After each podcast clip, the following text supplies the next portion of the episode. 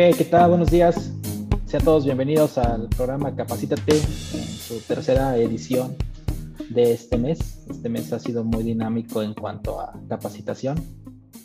Este, previamente tuvimos los que no se pudieron conectar, tuvimos ahí el, eh, el curso de reformas 2022, muy interesante, ya está en nuestro canal de YouTube, lo pueden consultar. Este, y también tuvimos otro curso donde les estuvimos platicando un poquito sobre los detalles, ah, permítanme, estamos nada más revisando otros, otros detallitos técnicos. Listo, ok. Sí, ya, ok.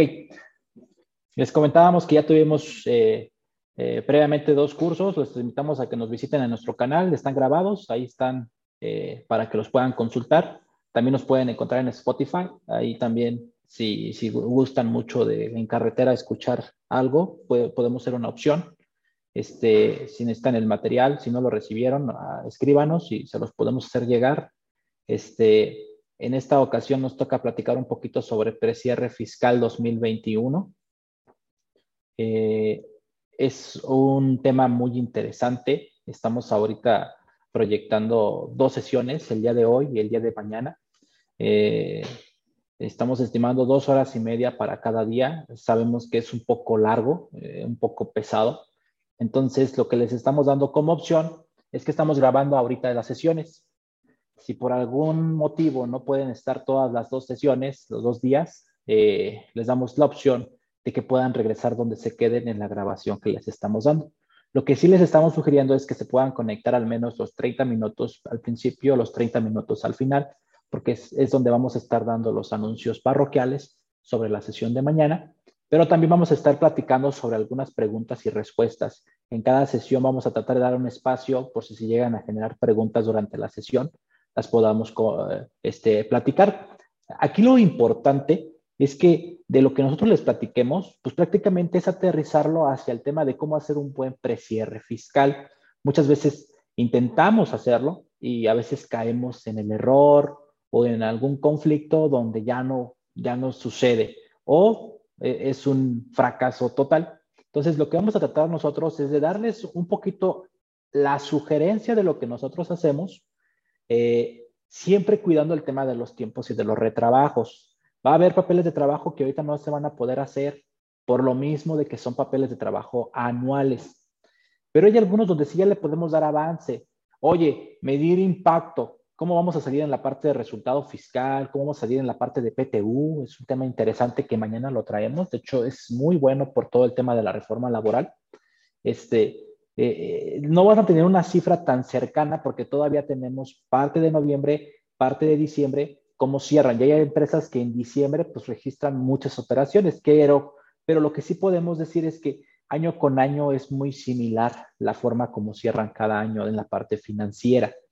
Eh, lo que ahorita podemos ofrecerles es un precierre fiscal que los acerque a un posible impacto de manera anual, no real, pero estimado, pero también haciéndoles algunos hincapiés o algunas sugerencias para que ustedes puedan irle avanzando a sus papeles de trabajo anual. Pero lo más importante, poder identificar riesgos o oportunidades antes de que cierre el año es bien importante.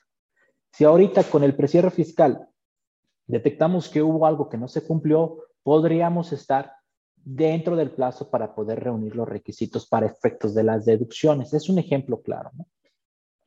Entonces, ahorita les damos la bienvenida. Nuevamente, gracias por acompañarnos y por ser una de sus opciones para capacitarse. Eh, creemos que este tema eh, al, al, menos les va a dejar dos o tres mensajes claros que ustedes van a poder llevar a cabo eh, en sus empresas. Este, y de todas formas, si llegaran a tener algún problema, con toda confianza nos pueden escribir. Muchos de ustedes ya tienen mi contacto directo a través de WhatsApp. Los que no, al final de la presentación ahí les damos nuestros contactos, entre ellos mi WhatsApp, para que puedan contactarnos de manera directa. El chat va a estar abierto para cualquier duda, nos la pueden hacer llegar ahí. Permítanme porque creo que me desconectó. Permítanme.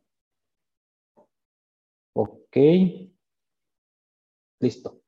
El chat va a estar abierto para cualquier pregunta, cualquier duda que tengan, nos lo puedan hacer llegar ahí. También les comento, esta sesión va a ser un poco más de la parte teórica. El día de mañana va a ser un poco de la parte práctica con temas de reforma fiscal. E, e, este apartado de reforma fiscal es bien importante porque vamos a agarrar reformas tanto de ahorita 2021 y aquellas de 2022 que ya tenemos que hacer alguna acción de prevención. Porque ahorita acuérdense que la reforma que estamos platicando o que platicamos en los cursos pasados fue en relación a 2022, que tal vez ustedes tienen que implementar para 2023, ya cuando estén haciendo la anual, ahí por ahí de marzo. Ahorita hay que visualizar la reforma que hubo en 2020, que le aplicaba a 2021 porque ya estamos en época de declaración anual, que es ahorita antes de marzo 2021.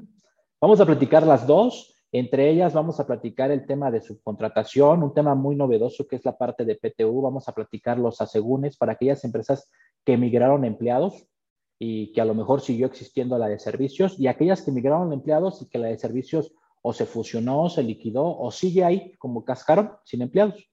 Este, lo importante aquí es conocer la nueva mecánica que cambia de la mecánica que se tenía. ¿Y cuál es el posible impacto que las empresas van a tener? Una de las preguntas que muchos corporativos hacen es, pues dime en realidad cuál es el impacto ¿no? de la PTU. Muchas empresas no lo pueden calcular ahorita porque pues, todavía estamos a dos meses de que cierre el año, poquito menos. Pero lo que sí podemos hacer es ir corriendo escenarios, ir corriendo escenarios sobre la PTU, porque sí es un tema muy importante ahorita en este precierre fiscal, porque va a ser el primer impacto para aquellas empresas operativas que no tenían a los empleados dentro, sino los tenían a través de un tercero. Eh, aparte de los que sí tenían a sus empleados de manera interna, por la forma como nos limitaron en esta reforma laboral. También vamos a abordar un tema de capitalización delgada. Hay una reforma para 2022 bien importante en cuanto a capitalización delgada. Si anteriormente tú decías que no tenías capitalización delgada por motivo de que tenías suficiente capital fiscal, ¿qué crees? Esta reforma te va a quitar mucho de ese capital fiscal que tenías.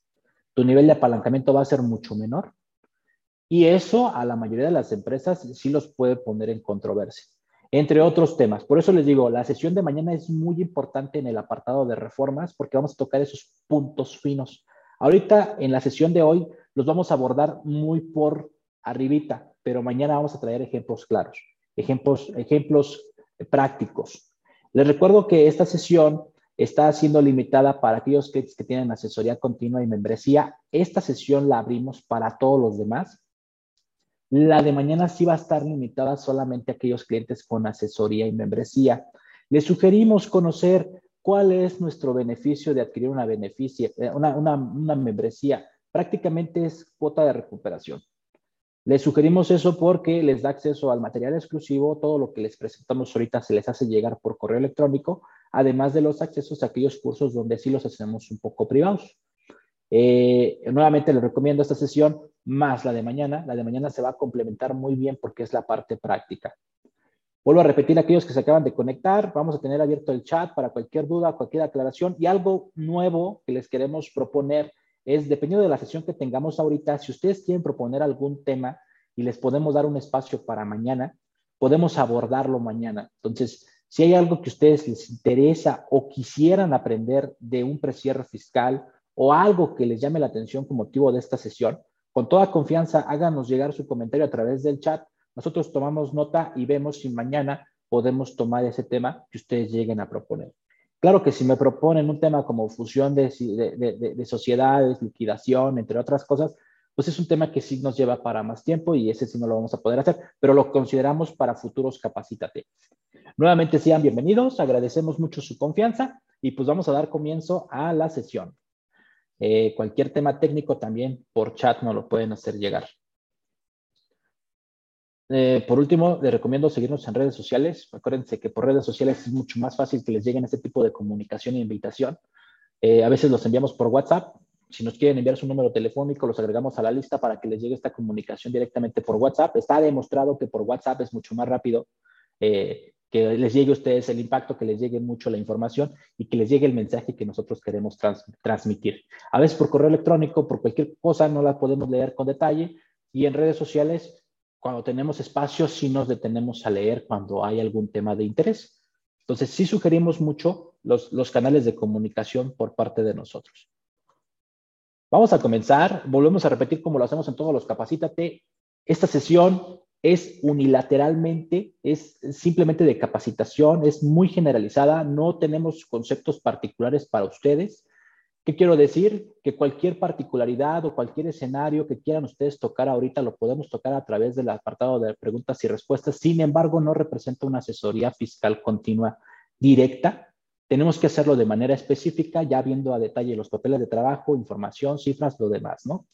Eh, queremos dar una guía de cómo lo haríamos nosotros para que si a ustedes les sirve adelante o si quieren apoyo, también lo pueden obtener por parte de nosotros. Como les comentaba, el tema de redes sociales para nosotros es bien importante porque ahí es donde podemos estar en constante comunicación. Aquí están los diferentes canales de comunicación. Este, eh, mi número telefónico de WhatsApp, les comentaba, se los pongo hasta el final por si me quieren agregar en sus contactos. Muchas veces les sugiero a los nuevos clientes que me agreguen como precierre fiscal o como el tema que a ustedes les llamó la atención y es más fácil que me puedan encontrar en sus contactos. El temario es lo que les platicaba hace rato. Vamos a tener dos sesiones el día de hoy y el día de mañana, sesiones que van a estar siendo grabadas. Cualquier situación, cualquier comentario, este, recuerden que ustedes van a poder hacernos llegar, eh, permítanme para que puedan ver bien la presentación. Mm. Creo que ahí ya la podemos ver, ¿verdad? Ok, les comentaba que vamos a tener dos sesiones el día de hoy y el día de mañana. Las dos están siendo grabadas. Vamos a compartir el link. Los vamos a subir a redes sociales. Por si otras no se pueden tomar toda la sesión, la puedan retomar cuando ustedes gusten. Este, ya sea por audio, por video, la subimos también en la plataforma de Spotify y en YouTube. Este, y el material también se lo vamos a hacer llegar. Si no les llegara, nos mandan un correo, algún mensajito y se los hacemos llegar con toda confianza. Les comentaba a los nuevos, este, esta sesión se abrió al público en general, la de mañana sí va a ser exclusiva para miembros con eh, membresía y con asesoría continua con Sartax.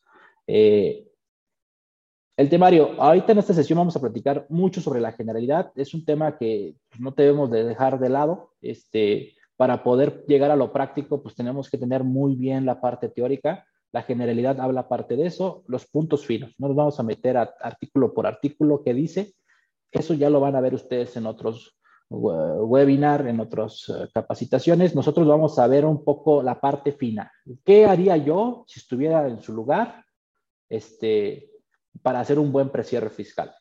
Este, ¿Qué sugerencias tenemos?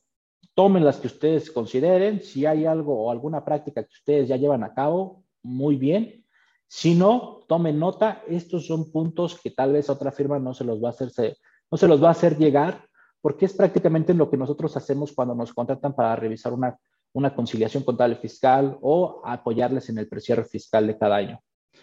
Balanza de comprobación, vamos a ver qué hay que cuidar de la balanza de comprobación. Acuérdense que para llegar a la parte fiscal, pues hay que tener muy bien la parte contable y muchos fiscalistas este, se divorcian mucho de la parte contable. Entonces hay que conocer muy bien la parte contable, saber si es la definitiva, si, si todavía va a haber algunos ajustes, porque ahí es donde se comienza la parte de retrabajo, porque a veces trabajas muy bien con una balanza, pero resulta que no cuadra cero, por ejemplo.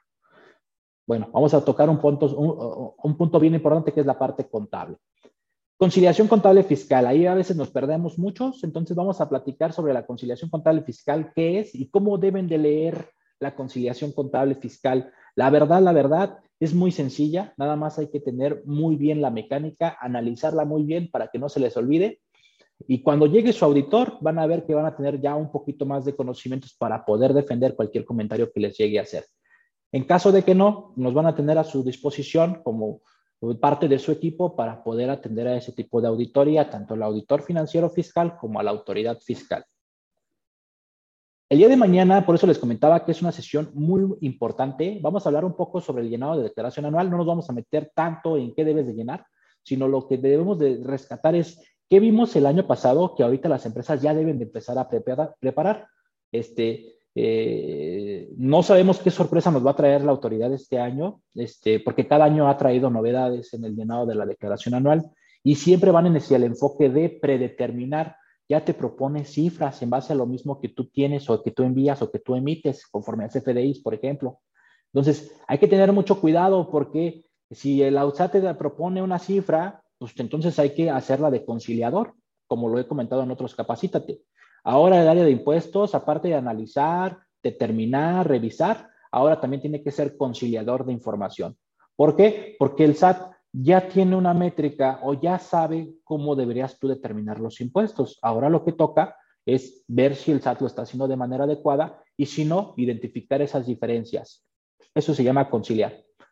Diagnóstico fiscal, oportunidades y riesgos. Les vamos a mostrar el pequeño eh, cuestionario que tenemos. Son alrededor de 250 preguntas. Es un cuestionario 360.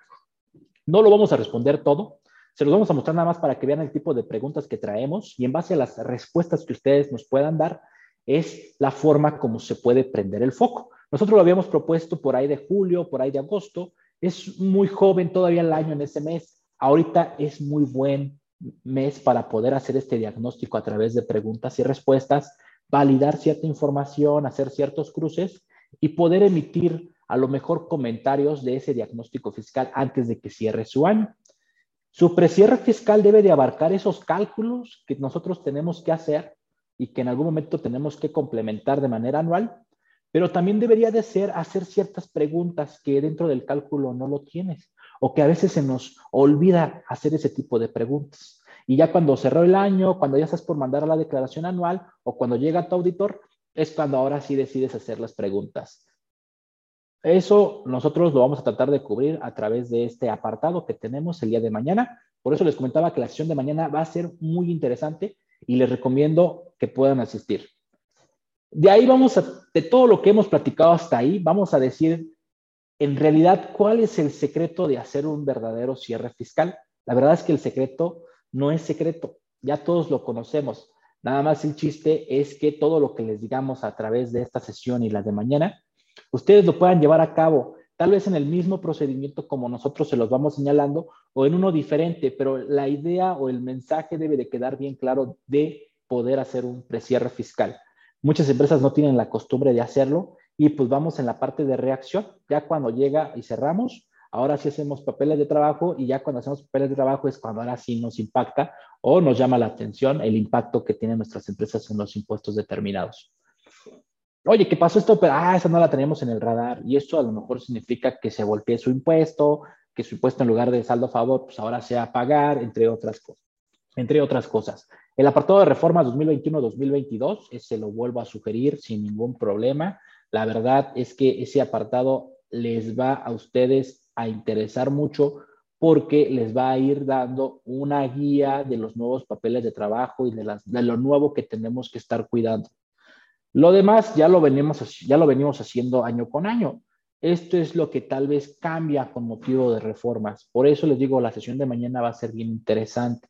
El día de hoy también vamos a dar un espacio para preguntas y respuestas. Va a ser muy breve, pero el bueno de preguntas y respuestas lo queremos hacer el día de mañana. ¿Por qué? Porque el día de mañana ya vamos a ver todo lo que traemos ahorita en el temario y creemos que en el espacio de preguntas y respuestas pues puede haber muy buena interacción en cuanto a lo que les ha pasado o lo que esperan que les pase y nuestra retroalimentación como asesor. Si hay alguna pregunta que sea muy elaborada y no va a dar espacio para ese espacio de que, no, no, no de tiempo para ese espacio que vamos a destinar de preguntas, los contactamos directamente para, para poder responderla como debe de ser o se las mandamos por correo electrónico o por algún mensaje, dependiendo de la invitación o por donde les llegó la invitación.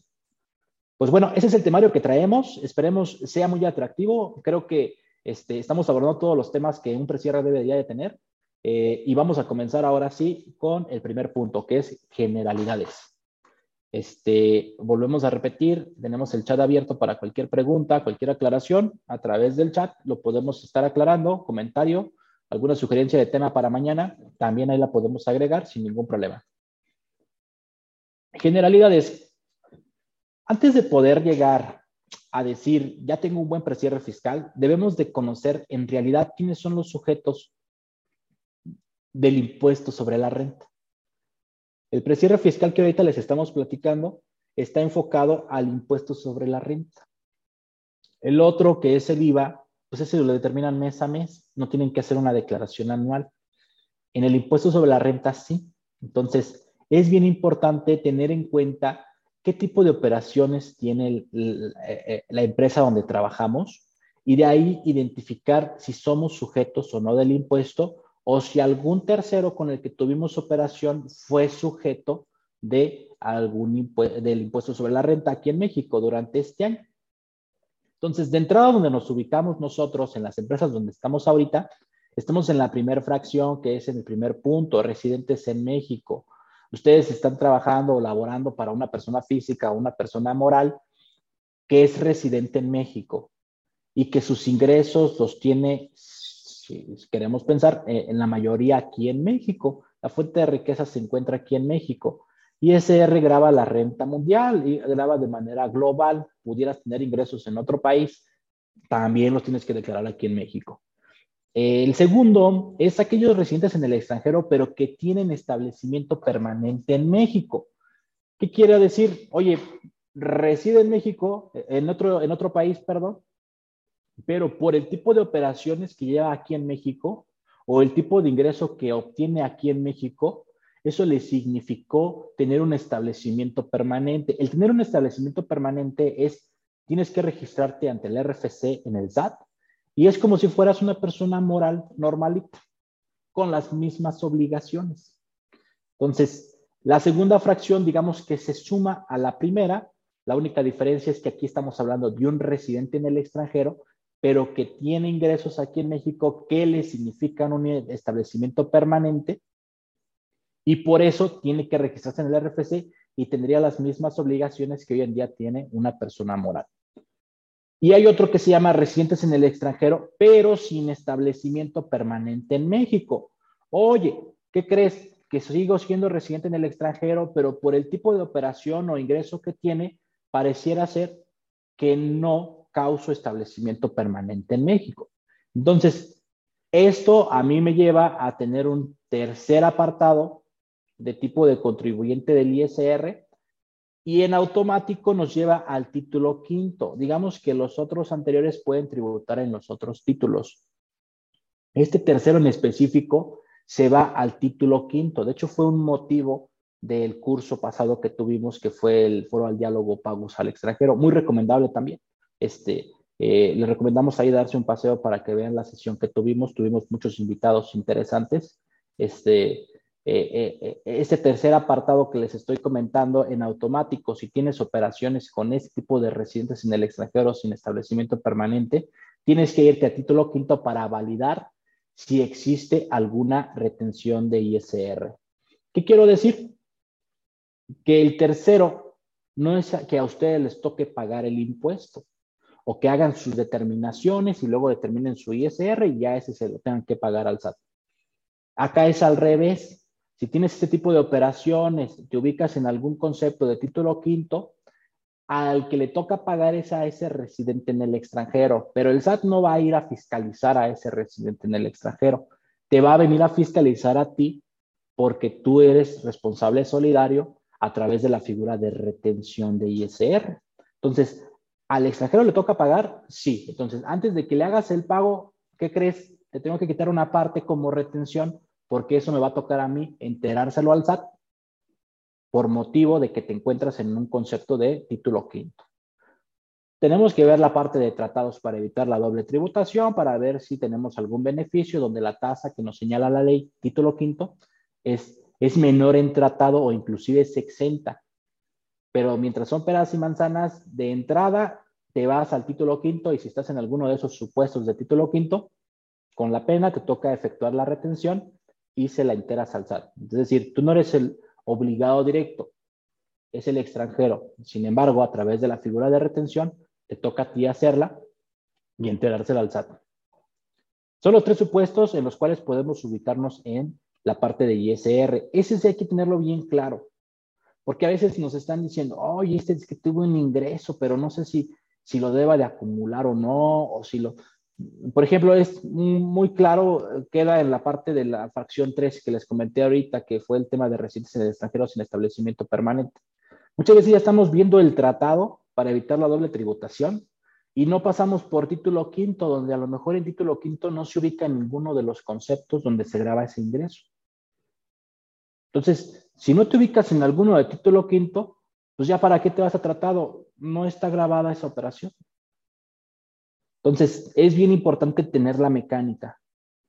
Lo que sí hay que recomendar ahorita, desde ahorita, es que si tuvimos pagos al extranjero, donde efectuamos retención o inclusive utilizamos tratado, tal vez hasta exentamos la operación, este, todo ese tipo de pagos deben de tener un CFDI con complemento de retenciones por pagos al extranjero. Eso lo pueden emitir ustedes en el momento en que hacen ese tipo de pago, ese tipo de retención, o lo pueden hacer de manera anual durante el mes de enero, este enero que sigue. Este, eh, ese puede ser un motivo de compromiso de la deducción. Si no lo tienen emitido conforme en tiempo, este, eso sí les puede comprometer la deducción. Aparte, a tu residente en el extranjero le interesa porque él puede acreditar allá en su país este impuesto que está pagando aquí en México a través de la retención. Algo que también debemos de tener en cuenta es la fórmula matemática que tenemos que hacer para llegar al impuesto sobre la renta.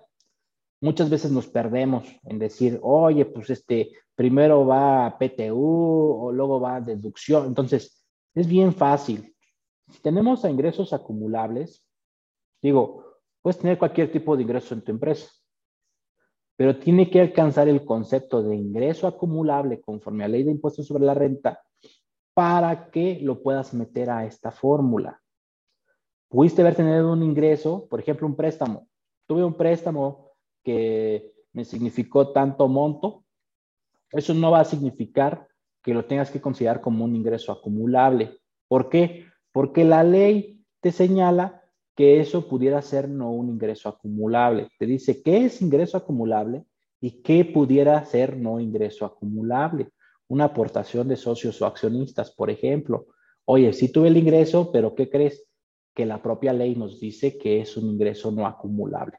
Entonces, tenemos que meter aquí solamente los conceptos que la ley señala que son ingresos acumulables, que prácticamente es todo menos aquellos que nos señala tácitamente que no es ingreso acumulable.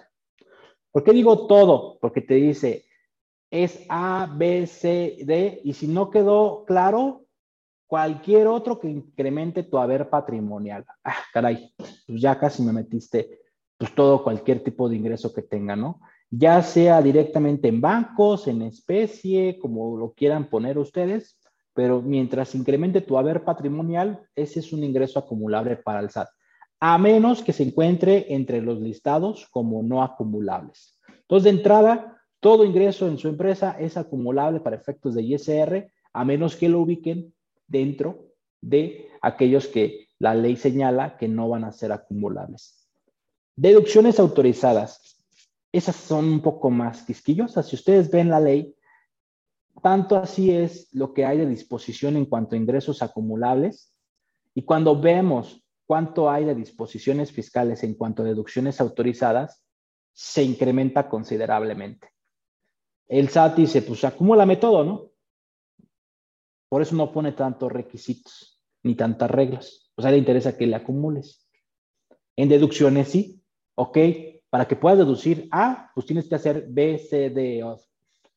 Para que puedas deducir B, A, pues tienes que hacer A, B, C, D. Entonces, ahí te empieza a meter muchos requisitos, porque si no reúnes alguno, eso pudiera no alcanzar el concepto de deducción autorizada.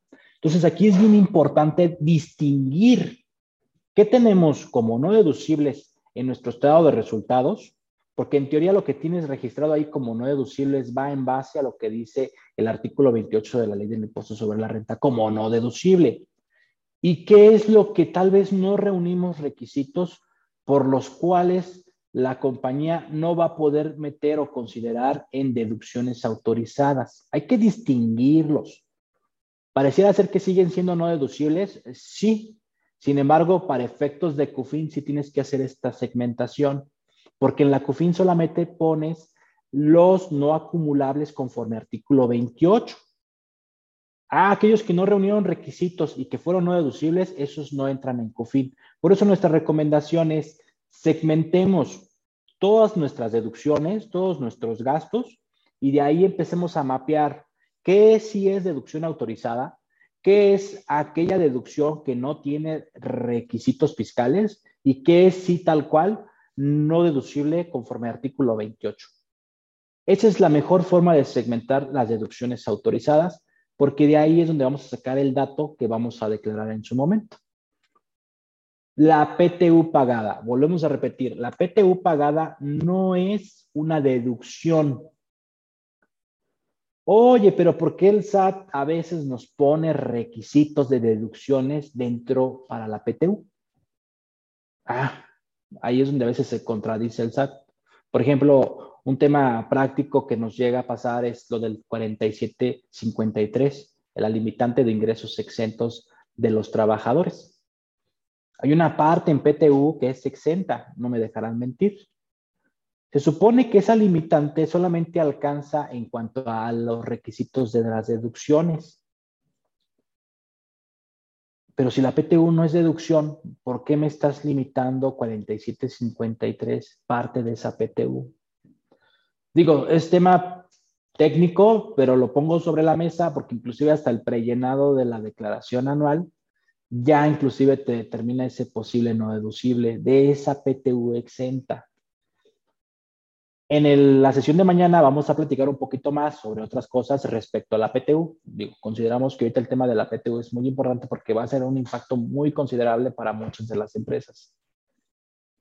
Si nosotros a los ingresos acumulables restamos la parte de deducciones autorizadas y PTU pagada, ahí es donde nosotros vamos a poder ya llegar al primer resultado, al primer eh, al primer igual que estoy poniendo aquí, que es la utilidad fiscal. Eso es lo que la, la autoridad entiende como utilidad fiscal, porque si a esta utilidad fiscal ahora le quitas las pérdidas fiscales de ejercicios anteriores, ahora sí ya llegamos al resultado fiscal del ejercicio. Esta es la base por la cual multiplicas por el 30% y ya ahora sí llegamos al impuesto causado del ejercicio. Ya después viene el tema de restarle los pagos provisionales que efectuaste, el tema de acreditamiento de ISR que pagaste en el extranjero por temas de estímulos, entre otras cosas. Pero aquí lo importante es que tengan muy bien la fórmula matemática, porque a veces ahí es donde nos perdemos. ¿Qué pasaría si a lo mejor llegaste hasta la PTU, porque con motivo de la PTU que pagaste, pues ya la utilidad fiscal, en lugar de ser utilidad fiscal, pues ya terminó en pérdida, se volvió negativa pues ya ni siquiera necesitas llegar al siguiente, al siguiente apartado que es disminuir las pérdidas fiscales. Pues ¿a qué se lo disminuye si lo traes negativo? ¿Están de acuerdo? Entonces, distingamos, la PTU va fuera de las deducciones autorizadas. Esa es la fórmula que ahorita les estamos platicando. Ahora bien, también dentro de las generalidades, ahora sí vamos a hablar sobre la parte de la balanza de comprobación. Una vez ya distinguido los sujetos, y la fórmula matemática, los conceptos que entran en nuestra fórmula matemática para determinar el ISR. Ahora sí entremos de lleno en los papeles de trabajo, la información que debemos de procesar para hacer un buen precierre fiscal. Lo primerito es la balanza de comprobación. Primera sugerencia, validar que sea la definitiva. A veces nosotros como área de impuestos, pues a veces nos marean y nos dicen, oye, este, pues ahí te va la balanza, ¿no? pero no te dicen, ah, pues todavía va a haber algunos ajustes tal día y va a haber... Entonces hay que confirmar que sea tu balanza definitiva. ¿Cómo? Preguntando. La segunda, pues que cuadre a cero, ¿no? Por algo se llama balanza de comprobación. Muchas veces nos han pasado a revisión balanzas de comprobación y no cuadra cero. Entonces aquí yo lo que te puedo recomendar es que si el año pasado cuadraste tu balanza a cero, pues ahorita trates de cuadrarla y si no te cuadra, pues cheques cómo mapeaste el año pasado para que veas qué es lo que te hace falta adicionar. A veces el tema de los signos es bien importante.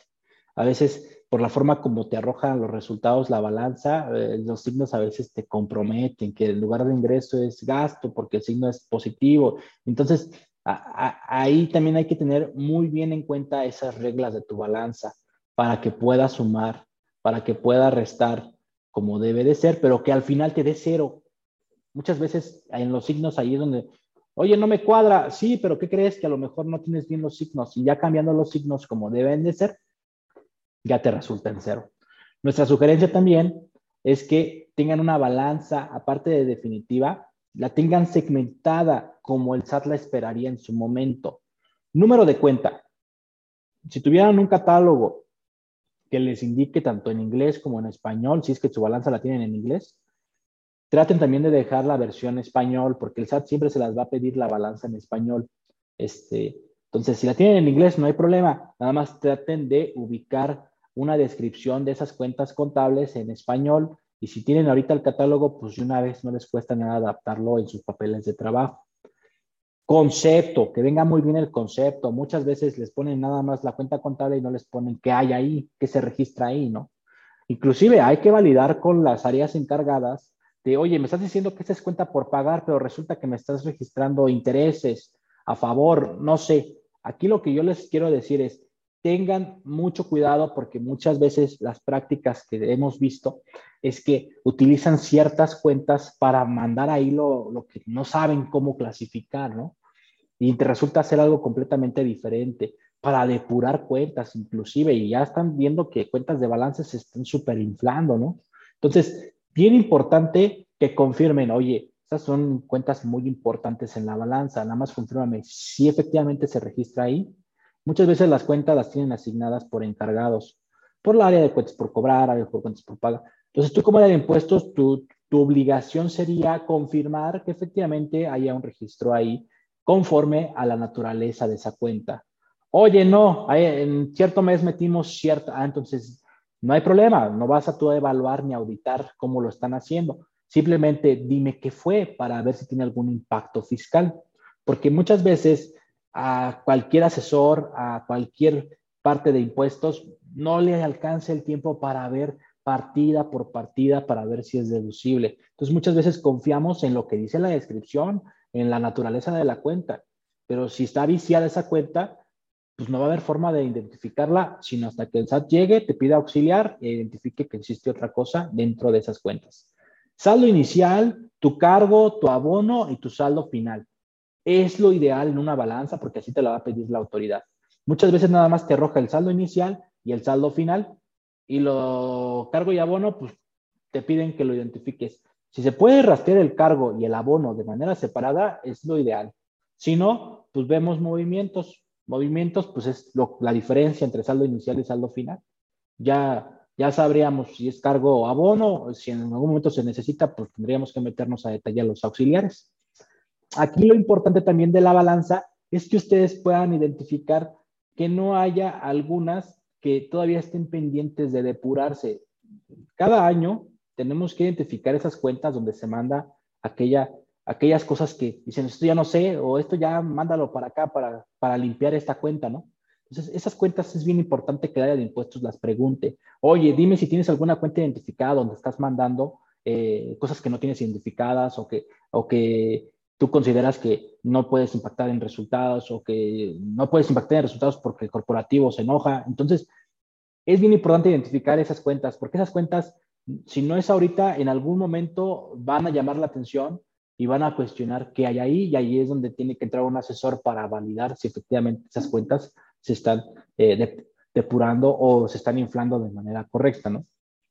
A veces nos ha tocado que nos hablan, nos dicen, pues oye, esas cuentas las vamos a, a depurar eh, o las vamos a, capitalizar para efectos, eh, porque es un saldo con, con, un socio un accionista, entonces, o, simplemente un acreedor que lo quieren hacer socio para, para quitar mucho el nivel del apalancamiento y es más con motivo de la capitalización delgada. Lo que sí quiero recomendarles es que si ustedes hacen esa pregunta año con año, debe de haber una respuesta y en esa respuesta te van a decir si existe, no existe.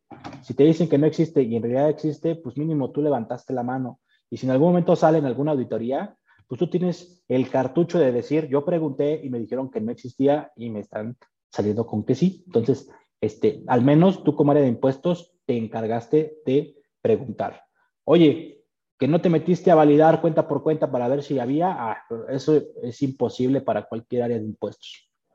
El tema de la balanza comprobada cero, lo que les comentaba, algo que sí sugerimos mucho cuando estén haciendo papeles de trabajo anuales, hablando de la balanza de comprobación, sugerimos mucho que también como comprobación ustedes puedan mapear qué es activo, qué es pasivo, qué es capital, qué es eh, la parte de resultados, gasto e ingreso. ¿Por qué? Porque a veces ahí es donde salen los temas. Oye, estás diciendo que es ingreso, pero tiene naturaleza de gasto. ¿Qué, es, qué hay ahí, no?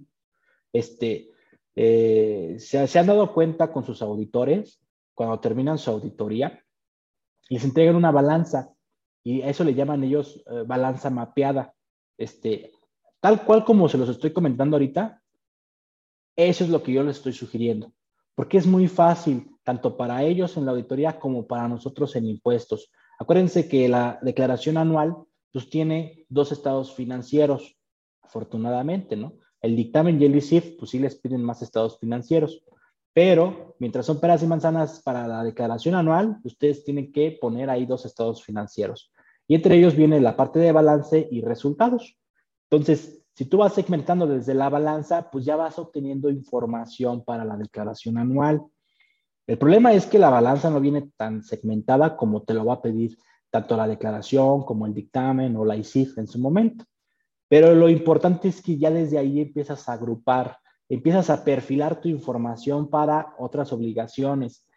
Si tú desde el precierre estás teniendo esta cultura de, oye, pues ya tengo la balanza, ya mapeó muy bien activo, pasivo, capital y resultados, pues ahora nada más hay que hacer la labor de identificar de tus cuentas contables qué es nacional, qué es extranjero, este, qué es parte relacionada, no relacionada, porque en ese sentido va la segmentación por parte de la declaración anual y parte de lo que te va a pedir dictamen fiscal, tu auditor, e inclusive ICIF. Eh, hay que validar el tema de la identificación de cuentas contra resultados. ¿Qué tienes en resultados en tu balanza de comprobación? Que de entrada no tienen que jugar para efectos fiscales. Entre ellos está la parte de impuestos. Oye, los impuestos no son deducibles ni acumulables. Entonces ya desde ahí ve identificando tus cuentas contables eh, clave que ya de entrada van a estar en tu conciliación contable fiscal. La PTU, por ejemplo, les comentaba, la PTU no es deducible. Este, es más, es la PTU pagada. La que yo les estoy hablando ahorita es la que ustedes provisionan, la que determinan para pagar el siguiente año. Eh, los diferidos, eh, actualizaciones, entre otras cosas. Los no deducibles, entonces hay que tener identificadas bien ya esas cuentas que de cajón, de en cajón, van a aparecer en tu conciliación contable fiscal. Eso es lo ideal. ¿Por qué? Porque si tú tienes la costumbre de tenerlas identificadas, va a ser muy fácil segmentarlas y rápidamente compararlas contra el año pasado. Oye, el año pasado tuvimos de no deducibles un millón y ahorita nos está saliendo con que tenemos 100 millones. ¿Qué pasó, no? Oye, me dijiste que el año pasado había 20 millones de no deducibles y este año nada más tuvo 3 millones. ¿Dónde está la variación? Oye, en el tema de la PTU, me estás diciendo que estás determinando 100 mil pesos y yo en el cálculo que tengo ahorita estimado, pues tengo 100 millones. Ah, todavía no lo hemos registrado, ¿no? Y esos 100 mil, ¿qué es? Ah, pues es una depuración. Entonces, desde ahí ya empiezas a ver este, qué está pasando. Esa es la parte que nosotros queremos dejar claras. Estado de resultados, si bien es cierto que tienes que comparar contra el año pasado, todo el estado de resultados, lo más importante radica en lo que va a aparecer en tu conciliación contable fiscal. Lo demás lo podemos comparar una vez que hayamos terminado conciliación contable fiscal, pero ahorita, desde ahorita ya puedes empezar a lanzar preguntas, porque muchas de esas preguntas no dependen para quien está haciendo los cálculos fiscales, dependen de otras áreas. Entonces, si estás contra reloj, si desde ahorita puedes identificar esto, puedes lanzar la pregunta y le puedes dar muy buen espacio a la persona encargada para que te dé una buena respuesta o inclusive soporte, ¿no? Este, inclusive si es precierre fiscal, hasta se puede corregir. Oye, no, la regué, no iba en esta cuenta, iba en esta otra. Eh, también lo que les vamos a, a, recomendar es eso, confirmar los saldos iniciales y finales. Muchas veces nos pasan esta balanza que les comento así de bonita, con esta segmentación que les estoy platicando. Sin embargo, hemos detectado que el saldo inicial no es el saldo inicial del año, es el saldo inicial del mes de diciembre, por ejemplo. Entonces, tengan mucho cuidado. Les van a pasar una balanza anual, que sea anual, saldo inicial, saldo final. Inicial me refiero al que fue final el año pasado, y que si tú ves la balanza del año pasado, ves el saldo final, debería de cuadrar contra lo que te dicen tus cuentas contables de saldo inicial. Si hay diferencia entre esas dos balanzas, entre el saldo final y el saldo inicial, ten mucho cuidado porque hubo algo en el Inter que tal vez inclusive no se ha declarado del año pasado. Este, si tú estás considerando una balanza diferente. Entonces, es bien importante que la balanza que se libera cada año haga sentido con tus papeles de trabajo de impuestos. ¿Qué recomiendo? Este año voy a empezar mis cálculos de 2021, ok, voy a agarrar mi paquete de 2020, donde viene también la balanza, y voy a partir de esa balanza sin yo descargar una más, la de 2020. Entonces, cuando yo descargue mi balanza 2021, mi validación va a ser rápida. Esta balanza que yo tengo contra la balanza que tenía del año pasado con mis cálculos de impuestos, si hay alguna diferencia, hay que preguntar esas diferencias porque tú para efectos de impuestos no las tienes identificadas. Entonces, posiblemente hicieron algún ajuste que no te avisaron y que a lo mejor detonó alguna declaración complementaria que no se ha mandado. Este, otra forma que también pueden validar rápido, si les pasan una balanza anual y trae saldos iniciales en resultados, pues no es anual. Resultados no puede traer saldo inicial, nada más las cuentas de balance. Entonces, esa es otra forma donde puedes identificar rápidamente si la balanza que les están pasando está de manera anual o de manera mensual. Vuelvo a repetir, tenemos el chat habilitado para cualquier pregunta, cualquier aclaración, comentario, ahí está disponible.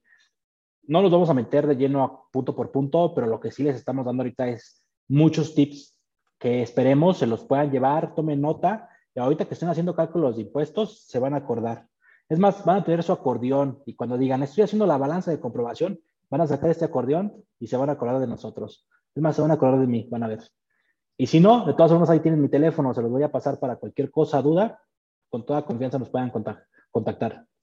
Aquellos que piden asesoría, pues ya saben los mecanismos de contacto y la confianza que hemos tenido siempre.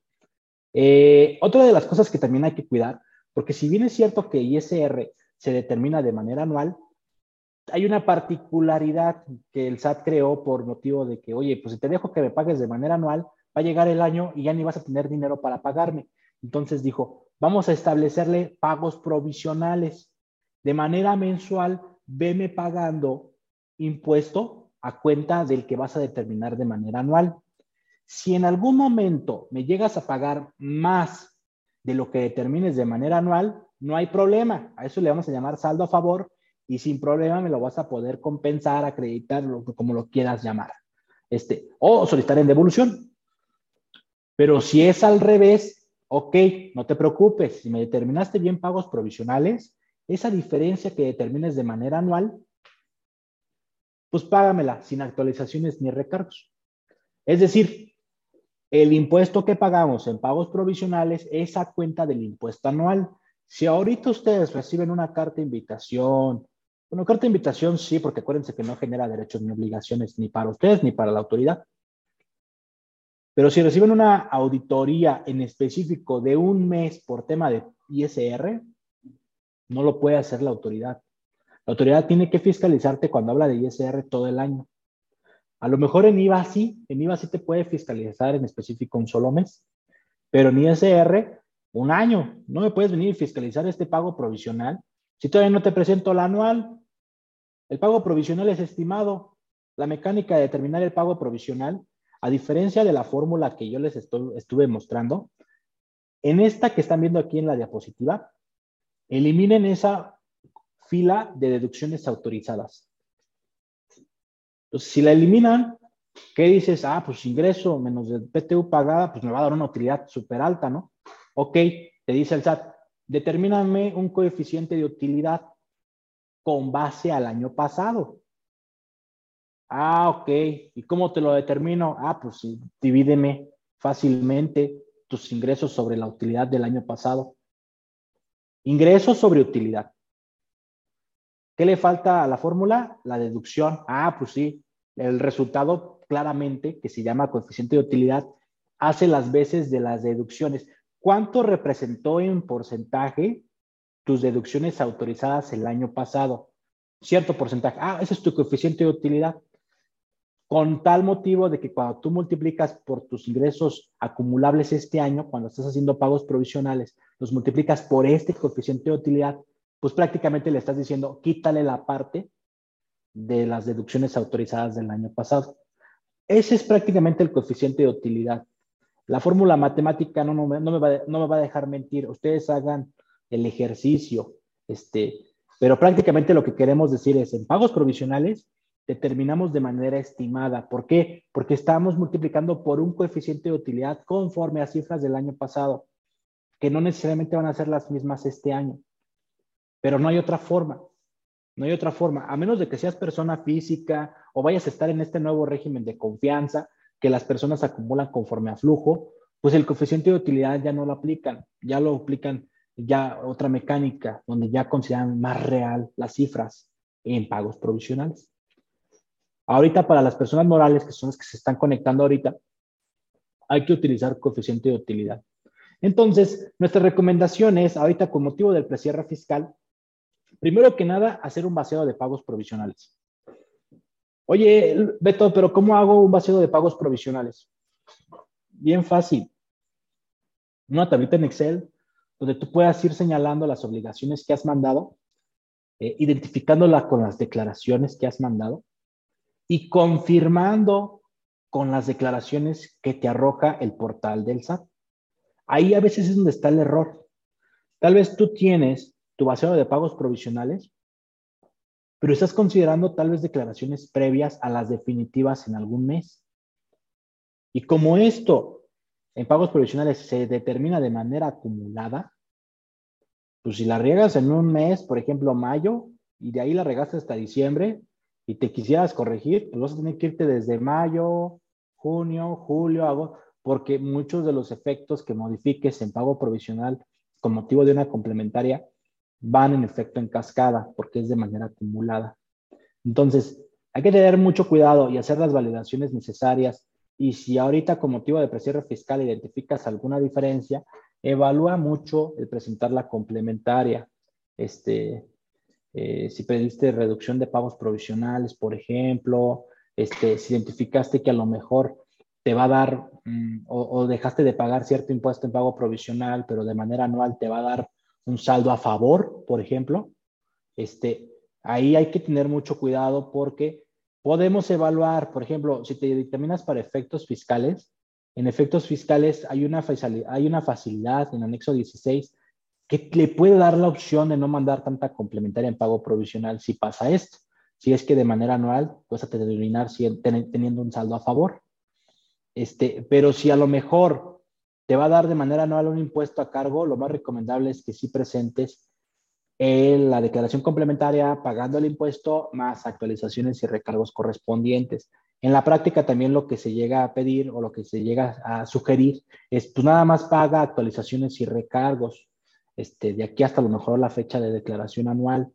Este, ahorita va a haber una reforma para 2022 que nos habla en cuanto al tema de reducción de pagos provisionales. Si en algún momento tu coeficiente de utilidad no es suficiente conforme lo que te determinas de manera real, ya nos está diciendo tal cual que debemos de presentar la complementaria pagando el impuesto más actualizaciones y recargos. Entonces ahí el SAT lo que te está diciendo es, no me gusta mucho la práctica que estás haciendo de nada más pagar actualizaciones y recargos y el impuesto no pagármelo. Entonces, este, el SAT lo que está buscando es que los contribuyentes, si vas a generar un saldo a favor, o un impuesto a cargo, págalo como debe de ser de manera adecuada. Eh, hay que validar en tu vaciado de pagos provisionales que sean las últimas declaraciones. ¿Cómo? Con lo que les comentaba, consultando el vaciado o el portal del SAT.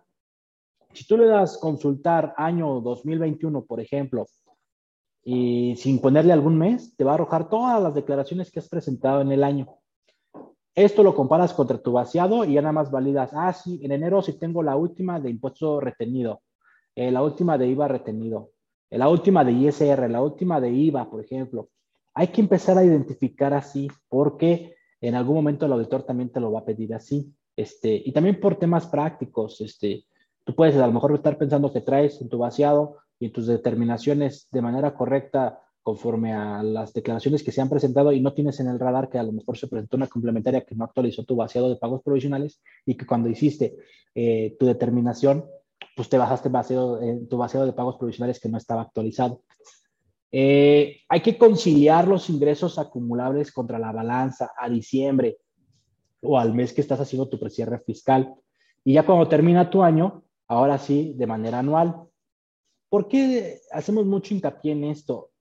Aquí es bien importante que conciliemos muy bien tus ingresos acumulables en pagos provisionales, porque cuando llegamos al llenado de la declaración anual, ese fue uno de los cambios importantes el año pasado. ya te propone, pero te propone conforme a lo que declaraste en pago provisional. Y ya nada más te da otro apartado que con motivo de la conciliación contable fiscal le adiciones o le quites a esos ingresos acumulables. ¿Qué quiero decir?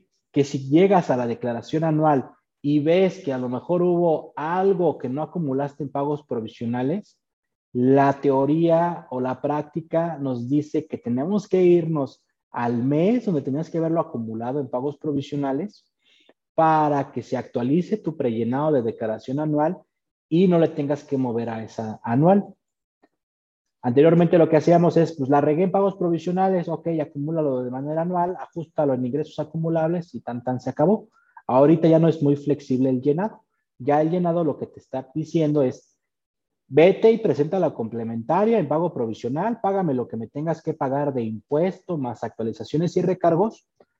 Y ahorita que llegues al anual, espérame, te lo actualizo y ya que te lo actualice, ahora sí sigue con tu llenado. Entonces, hay que tener mucho cuidado. Ahorita podemos hacer un, ejercicio a octubre, por ejemplo, de cuánto tenemos acumulado en pagos provisionales y cuánto vamos a acumular de manera anual si ahorita hiciéramos el precierre fiscal. Si determinamos diferencia, pues de una vez evaluar dónde ajustar. ¿Vamos a ajustar en todos los meses o vamos a ajustar ahorita en octubre, por ejemplo, ¿no? Pagando actualizaciones y recargos, como les comentaba. Este, aquí lo importante es que de manera anual, en diciembre, traten de que su pago provisional, lo que dicen de ingresos acumulables, haga mucho sentido con lo que van a decir de manera anual.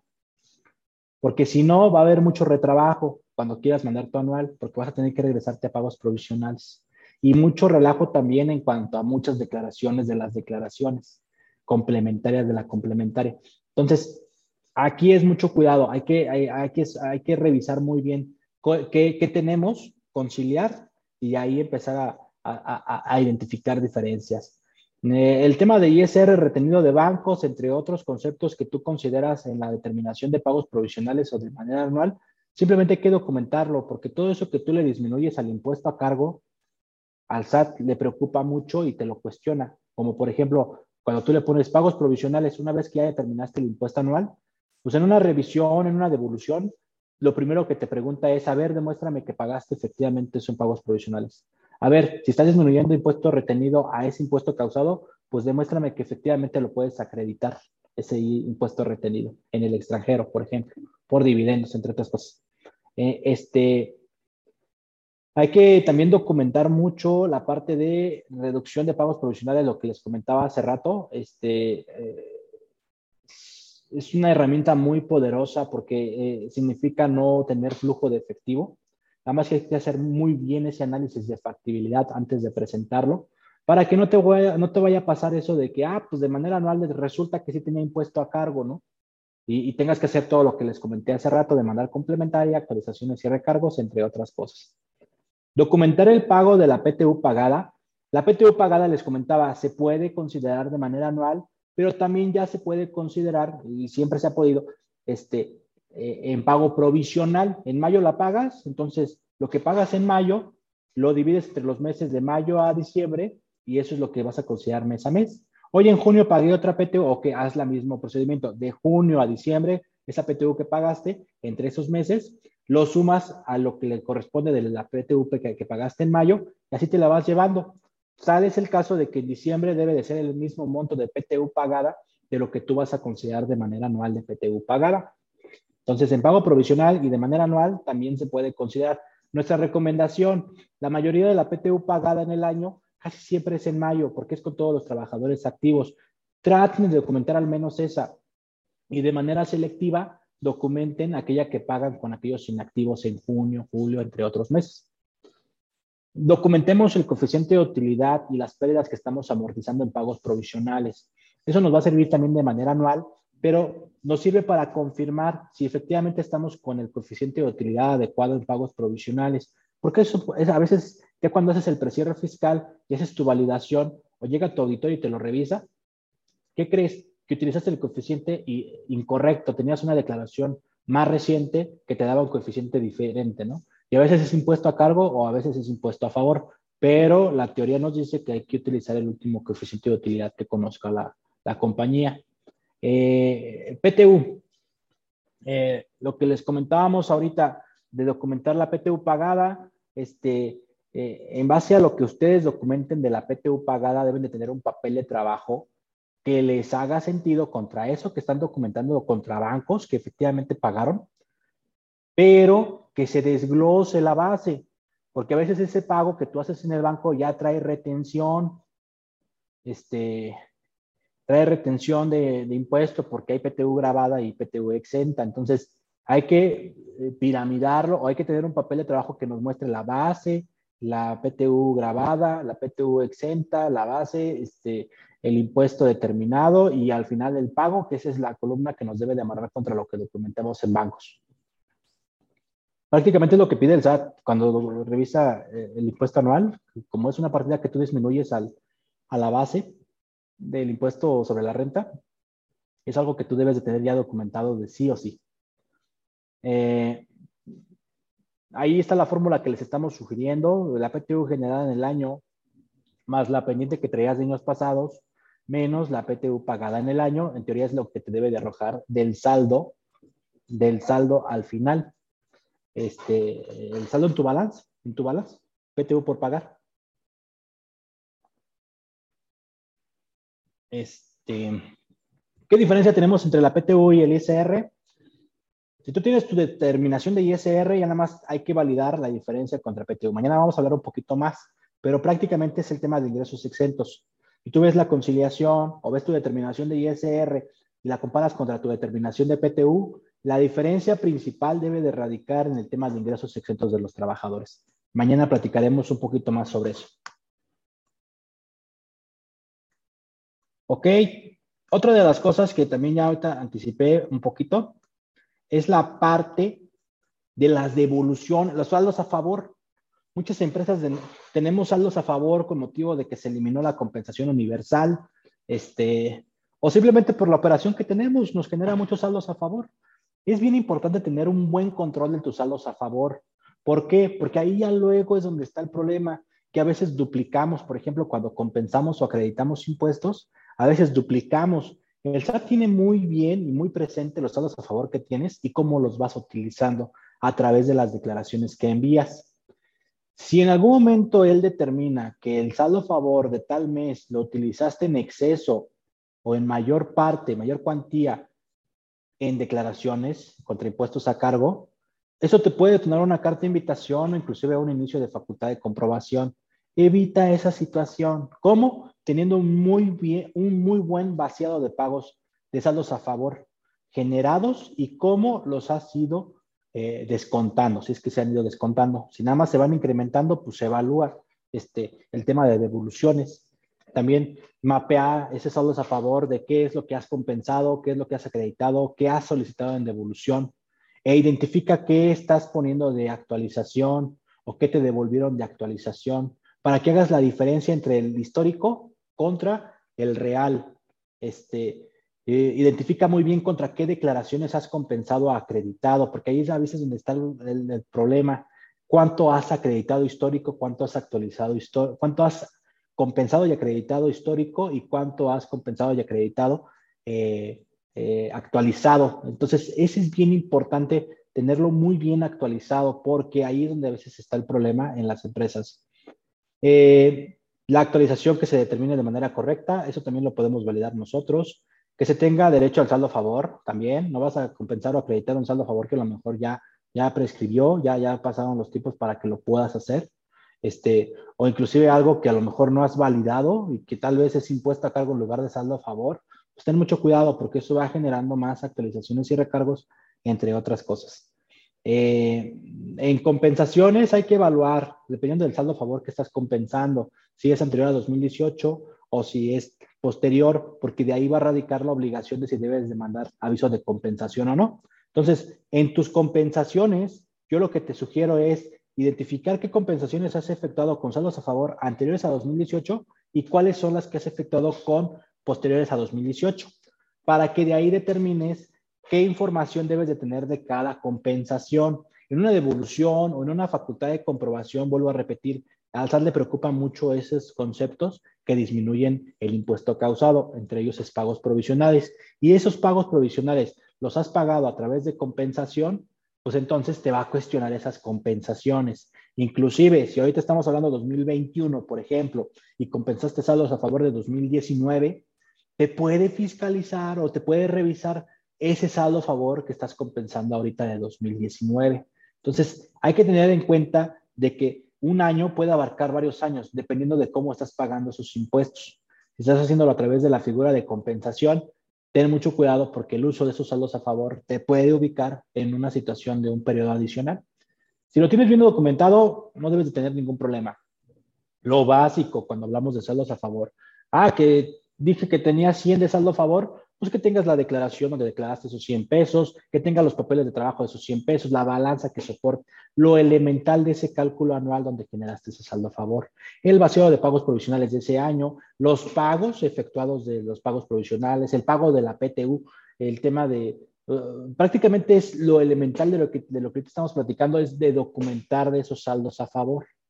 Este, porque si no lo haces ahorita, y lo haces en tres años, ya va a ser bien difícil que documentes lo de ahorita. Entonces, puedes hacerlo ahorita.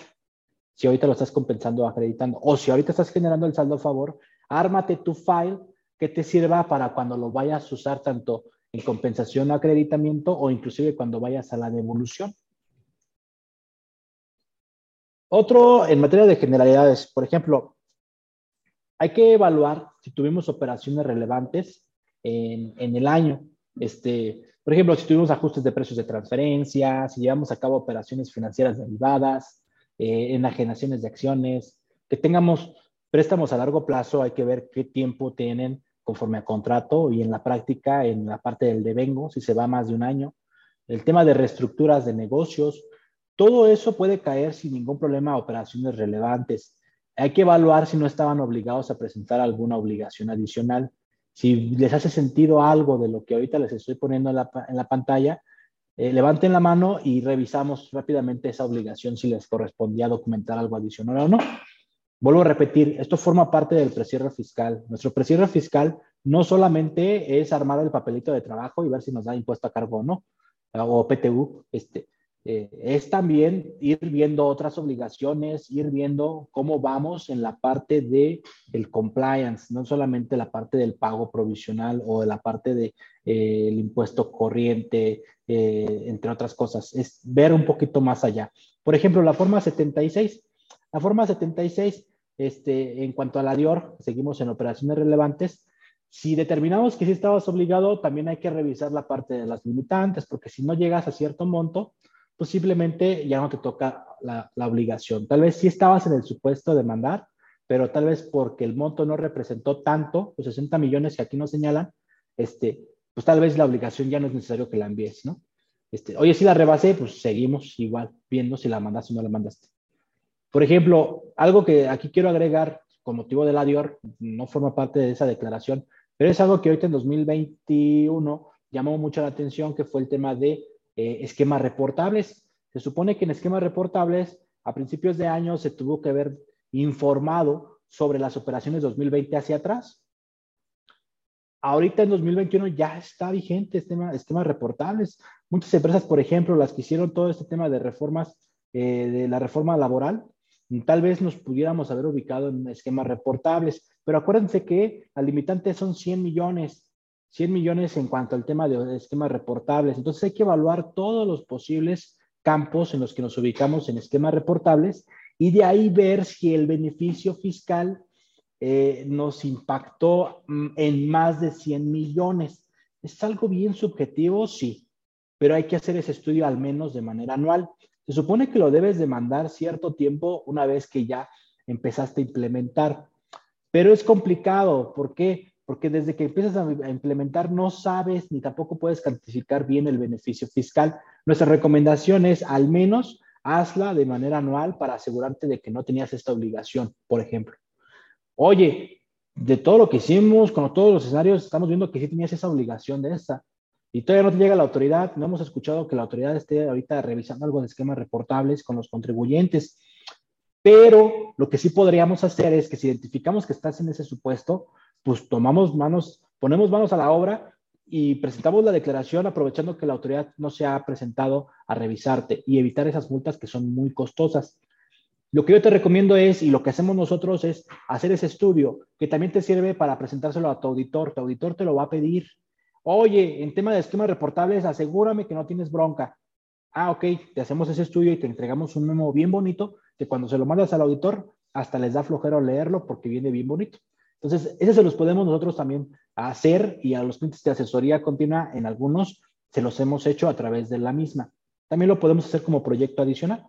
Este, eh, eso lo sumamos con otro que también pide el auditor, que es el tema de refripres. Oye, de todas las operaciones que tienes con tus, con tus residentes en el extranjero, asegúrame que ninguna de ellas cae en el concepto de refripre porque pudiera ser no deducible, ¿no? Entonces, también eso lo podríamos incluir dentro del estudio de esquemas reportables. Contabilidad electrónica. Eh, hay que cuidar mucho también dentro del precierre fiscal, como les comentaba, otras obligaciones, aparte de la determinación del ISR corriente. Es que hayas presentado bien tu contabilidad electrónica, que la hayas presentado como tenía que haber sido, con las balanzas como tenían que haber sido, que si tienes cuentas contables nuevas en el año, que hayas agrupado bien conforme al SAT, que hayas enviado tu catálogo de cuentas, que tengas un buen mapeo para efectos del auditor, para efectos de impuestos e inclusive para comercio exterior. Aquí lo importante en, en contabilidad, eh, de contabilidad electrónica, comercio exterior, es tienes una balanza por parte de tu auditor, que es la que te libera tus estados financieros, vas a tener una balanza por parte de impuestos, que es la que les estamos recomendando ahorita, y otra que va a ser para efectos de contabilidad electrónica. En teoría todo debe de hacer sentido. La de tu auditor a lo mejor debe hacer sentido con el dictamen, si es que presentas, o con la ICIF, pero también debe de hacer sentido con lo que presentas tú en la declaración anual. Pero al final también debe de hacer, hacer sentido con la que presentas en contabilidad electrónica. Esa es la simetría que debemos de seguir en contabilidad electrónica, que todas las balanzas estén cuadradas y que estén conciliadas. Tal vez no van a estar igual en cuanto a la forma de la, de la, de la cuenta contable, pero lo importante es que sí puedan ustedes rastrear que los resultados globales sí coinciden. Eh, hay que documentar los acuses y detalles como cualquier vaciado de pagos provisionales, también aquí en cuanto a, contabilidad electrónica, al igual que de la DIOT, entre otras declaraciones que tengan de manera recurrente. Eh, tema de CFDIs. Tema de CFDIs este año cobra mucha relevancia porque para el siguiente el SAT está apostándole mucho al tema de la información. Digo, no es el primer año que le está apostando, ya lleva muchos años apostándole. A partir de que salió el CFDI, el SAT supo que ahí hay una herramienta muy poderosa que no ha sabido utilizar y que recientemente eh, está utilizando un poquito más de manera eficiente. Este, no ha alcanzado su, su 100% para poder fiscalizar a través de CFDIs, pero ahí va en un cierto porcentaje. Situación que a los contribuyentes, algunos, no, no, no, no han podido. Entonces, aquí lo importante que quiero destacar en un precierre fiscal es que al menos, al menos, validemos de manera anual nuestros FDIs. Si no tenemos la costumbre de hacerlo de manera mensual, sí les sugiero que lo hagamos de manera anual. Lo que podríamos hacer es un análisis FDI antes de que cierre el año y le sugerimos otro ciertos días después de que cierre el año. ¿Eso por qué? Porque en el año puedes tener CFDIs que a lo mejor de manera anual, una vez que cerró el año, ya no los tienes o que se cancelaron. Entonces, el de manera anual te confirmaría lo que tú validaste de manera mensual. Eh, el de manera mensual, el que les sugiero que le hagamos ahorita antes de que cierre el año, es simplemente para confirmar lo que yo les dije hace rato. Validar que, por ejemplo, hace sentido el, ingreso que estoy declarando en pago provisional contra lo que traigo en CFDIs. Eh, validar tema de retenciones. ¿Qué tanto le he enterado al SAT que en CFDIs estoy diciendo que tengo tanto, no? ¿Cuánto he declarado en IVA? Y que a lo mejor con complementos de pago tengo otra cifra, ¿no? Entonces, esta es la validación en cuanto a CFDIs que nosotros sugerimos. Y hay operaciones que son muy atípicas, que ahí es donde hay que también meterle un poquito de tiempo. Por ejemplo, el tema de anticipos de clientes. Si tú emites los CFDIs como debe de ser en cuanto a anticipo de clientes, no deberías de tener bronca para el llenado de la declaración anual por tema de CFDIs. El tema es que a veces no lo hacemos de manera correcta y ahí es donde tendríamos que tener a lo mejor un, una posible duplicidad cuando llegamos al llenado de la declaración anual, porque les vuelvo a repetir, el SAT va a estar considerando como ingreso acumulable lo que tú mandes en pago provisional. Sin embargo, no hay que dejar de lado lo que traemos en CFDIs. porque es bien importante hacer una conciliación CFDIs contra lo que estás declarando. Eh, tema de notas de crédito, si tienes la costumbre de cancelar facturas a través de notas de crédito, yo te sugeriría que ya te quites esa costumbre, porque el SAT, la expectativa para la reforma 2022 es que ya no le dé efectos fiscales a esas notas de crédito si no tienen que ver con devoluciones, descuentos o rebajas. No quiero decir que se va a eliminar la nota de crédito. Lo que te estoy diciendo es que no te va a aceptar ya cancelaciones por notas de crédito. Es decir, a partir de 2022, que yo sugiero que sea ya desde 2021, tengamos soporte de todas las notas de crédito que vamos a pretender deducir para efectos de impuestos sobre la renta. Acuérdense que si tú estás cancelando ingresos con notas de crédito, pues no puedes disminuir ese ingreso que facturaste en el mes de pagos provisionales. Entonces, lo que se está haciendo es, lo acumulamos en pago provisional y de manera anual le damos el efecto cero considerado la nota de crédito.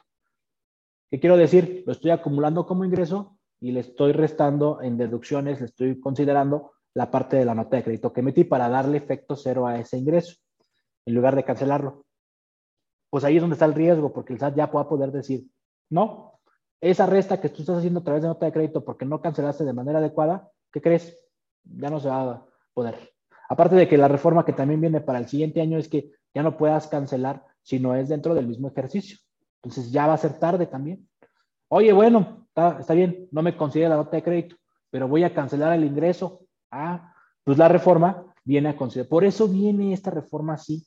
Y por eso les hago mucho hincapié que el SAT le está apostando a la parte de la información. Información que nosotros mismos le enviamos. Entonces, si el SAT está monitoreando la información que tú envías, yo no veo por qué no la debemos de monitorear nosotros. Si a lo mejor no tienes la costumbre de hacerlo de manera recurrente, hacerlo antes de que cierre el año es lo ideal, porque te permite tener un margen de maniobra, un margen de acción. Oye, la regué, ok, pues vamos a hacerlo, ¿no? Hemos detectado en algunos análisis FDIs que, oye, pues tienes 100 millones de pesos, pero ¿qué crees? Tienes 300 millones en CFDIs emitidos. Ay, ¿sabes qué? Es que estos CFDIs se tenían que haber cancelado y, y en teoría no se cancelaron, ¿no? Oye, este, esas son cosas que nosotros desde el análisis FDI detectamos o en nuestras revisiones de pagos provisionales, porque ese es también uno de los procedimientos que hemos implementado eh, muy bien con nuestros clientes que tenemos revisión y elaboración de pagos provisionales. Esa conciliación, que lo que vamos a darle, enviar en pago provisional, haga sentido con lo que ya tiene el SAT en CFDIs. Digo, hace falta más camino para poder hacer una muy buena validación antes de enviar pago provisional, pero como el tiempo es corto, no se puede hacer pero de manera anual se puede hacer. Este, complementos de pago. Mucho cuidado complementos de pago. Si no tienes la costumbre de monitorear tus complementos de pago, tanto de los recibidos como de los emitidos, te sugiero que lo hagas.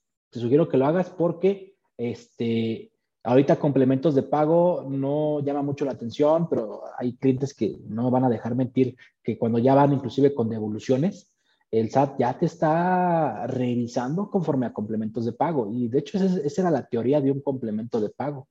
Que tú, cuando emitas tus complementos de pago, le confirmes al SAT, ya lo cobré, ya lo pagué. Y todo lo que no emití complemento de pago y le puse PPD, está pendiente, ¿no? ¿Qué quiero decir? Eso no juega para el tema de la determinación del IVA. Entonces, no nos extrañe que en algún momento el SAT ya nos determine también el IVA.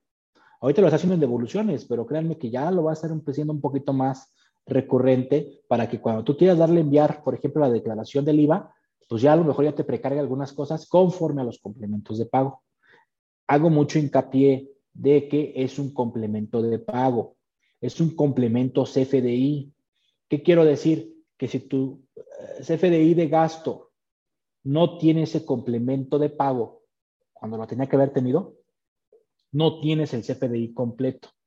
Y al no tener el CFDI completo, pues no alcanza ese gasto el concepto de deducción autorizada. Es decir, puede comprometer tu deducción. Oye, pero es un complemento. Sí, complemento al CFDI. Y un CFDI sin complemento, pues no, es CFDI todavía. Lo mismo va a pasar con el tema de carta aporte que está por entrar en vigor. Este, ya va a entrar la obligación en diciembre dijo el SAT, si tienes errores durante diciembre te los perdono, no va a haber sanciones, pero a partir del primero de enero, ni modo. Ya nos anticipó la cuarta resolución eh, de para la, cuarta resolución de miscelánea fiscal. Eh, esta cuarta ya nos está confirmando, sí, en enero va a entrar en vigor. Si algunos están esperando prórroga, todo parece ser que no va a haber prórroga, porque ya hubo prórroga. Y, lo mismo esperábamos de reforma laboral, que hubiera prórroga de la prórroga, este, y, no, no hubo, ya entró en vigor. Entonces, no esperemos prórrogas en la parte de complemento de eh, complemento carta aporte, porque lo más seguro es que ya va a pasar. Y esto no nomás es a ti, si nada más te dedicas o tú trasladas tus mercancías con medios propios, también es para ti que estás contratando a, proveedores que transportan tu mercancía este, porque tienes que validar que te lo estén emitiendo, porque vuelvo a repetir, si tienes un CFDI con el complemento de pago, pero ese complemento de, pago, de, carta aporte, pero ese complemento está incorrecto, sigue sin tener el CFDI. Entonces, sí hay que establecer un mecanismo de cómo vamos a validar esos CFDIs de nuestros proveedores para validar que estén eh, como deben de ser. Ahora, mucho cuidado, porque la autoridad como va a ser joven, esta modificación al principio va a sonar un poco extraño, pero ya la autoridad va a poder presumir que no es legal tu mercancía si no viene con este complemento carta aporte. Este, imagínate que de repente te, te, la detengan y que te la presuman ilegal, y pues en el Inter vas a tener que estar tú conciliando y revisando la parte legal para que puedas determinar que efectivamente es legal, pero mientras son peras y manzanas, la mercancía está detenida. Vuelvo a repetir, es bien importante esto porque también la, autoridad está buscando a través de comercio exterior obtener también información a través de este complemento, carta aporte. Para temas del IVA, a veces cobra mucha relevancia la parte de dónde inicia y dónde, dónde termina para ver si graba o no graba de IVA. Aquí también cobra mucha relevancia este complemento carta aporte. Eh, tema de cancelaciones, como lo comentaba, ya va a ser un poco más eh, complicado el procedimiento para cancelar. Vuelvo a repetir, ya te va a permitir en 2022 solamente cancelar en el mismo ejercicio, ya no años pasados. Este, al parecer ya va a pedir autorización en todas las cancelaciones por parte de tu cliente. Este, eh, es decir, también tú como parte de tus proveedores vas a tener que estar monitoreando recurrentemente tu buzón tributario. Eh, yo lo que te recomiendo es que en el buzón tributario, eh, aparte de los correos que estás indicando de tu, de tu, de tu, de los correos que estás indicando de tu propio dominio, de tu empresa, puedas ubicar uno de un dominio diferente, porque ya nos logró pasar de que a veces el SAT, nuestro sistema lo cataloga como, como spam y a veces lo bloquea y no llega. Este, o si llega, pero está detenido en algún lado y hasta que el sistema te lo libera, ya te llegó. Entonces, si tú ubicas algún otro correo con otro dominio, por ejemplo, Google, Yahoo, lo que sea, tienes una opción de que si sucede, esto, al menos está llegando en ese otro correo. Entonces, nuestra sugerencia es tener un dominio diferente, un correo electrónico con un dominio diferente para evitar esos temas y que tengamos a una persona asignada de que esté monitoreando recurrentemente el buzón tributario. ¿Por qué? Porque ahí te van a empezar a llegar ya las cancelaciones por parte de tus proveedores y tú vas a tener que decidir si las cancelas o no las cancelas. Va a seguir estando el tema de que si en ciertos días tú no le dijiste que no debían de cancelarse, pues ya se va a cancelar. El único tema aquí es aquellos que por tema de tiempos le dabas cancelar y se cancelaba en automático o por tema de montos. Ahorita al parecer ya no, ya no va a existir esa opción. Ya simplemente es cancelar, pero hasta que tu proveedor, tu cliente le dé autorizar, ¿no? Vuelvo a repetir, el chat está abierto para cualquier duda, cualquier pregunta. Aquí ya tenemos algunos comentarios los vamos a estar guardando para el espacio final de esta sesión. Eh, ok.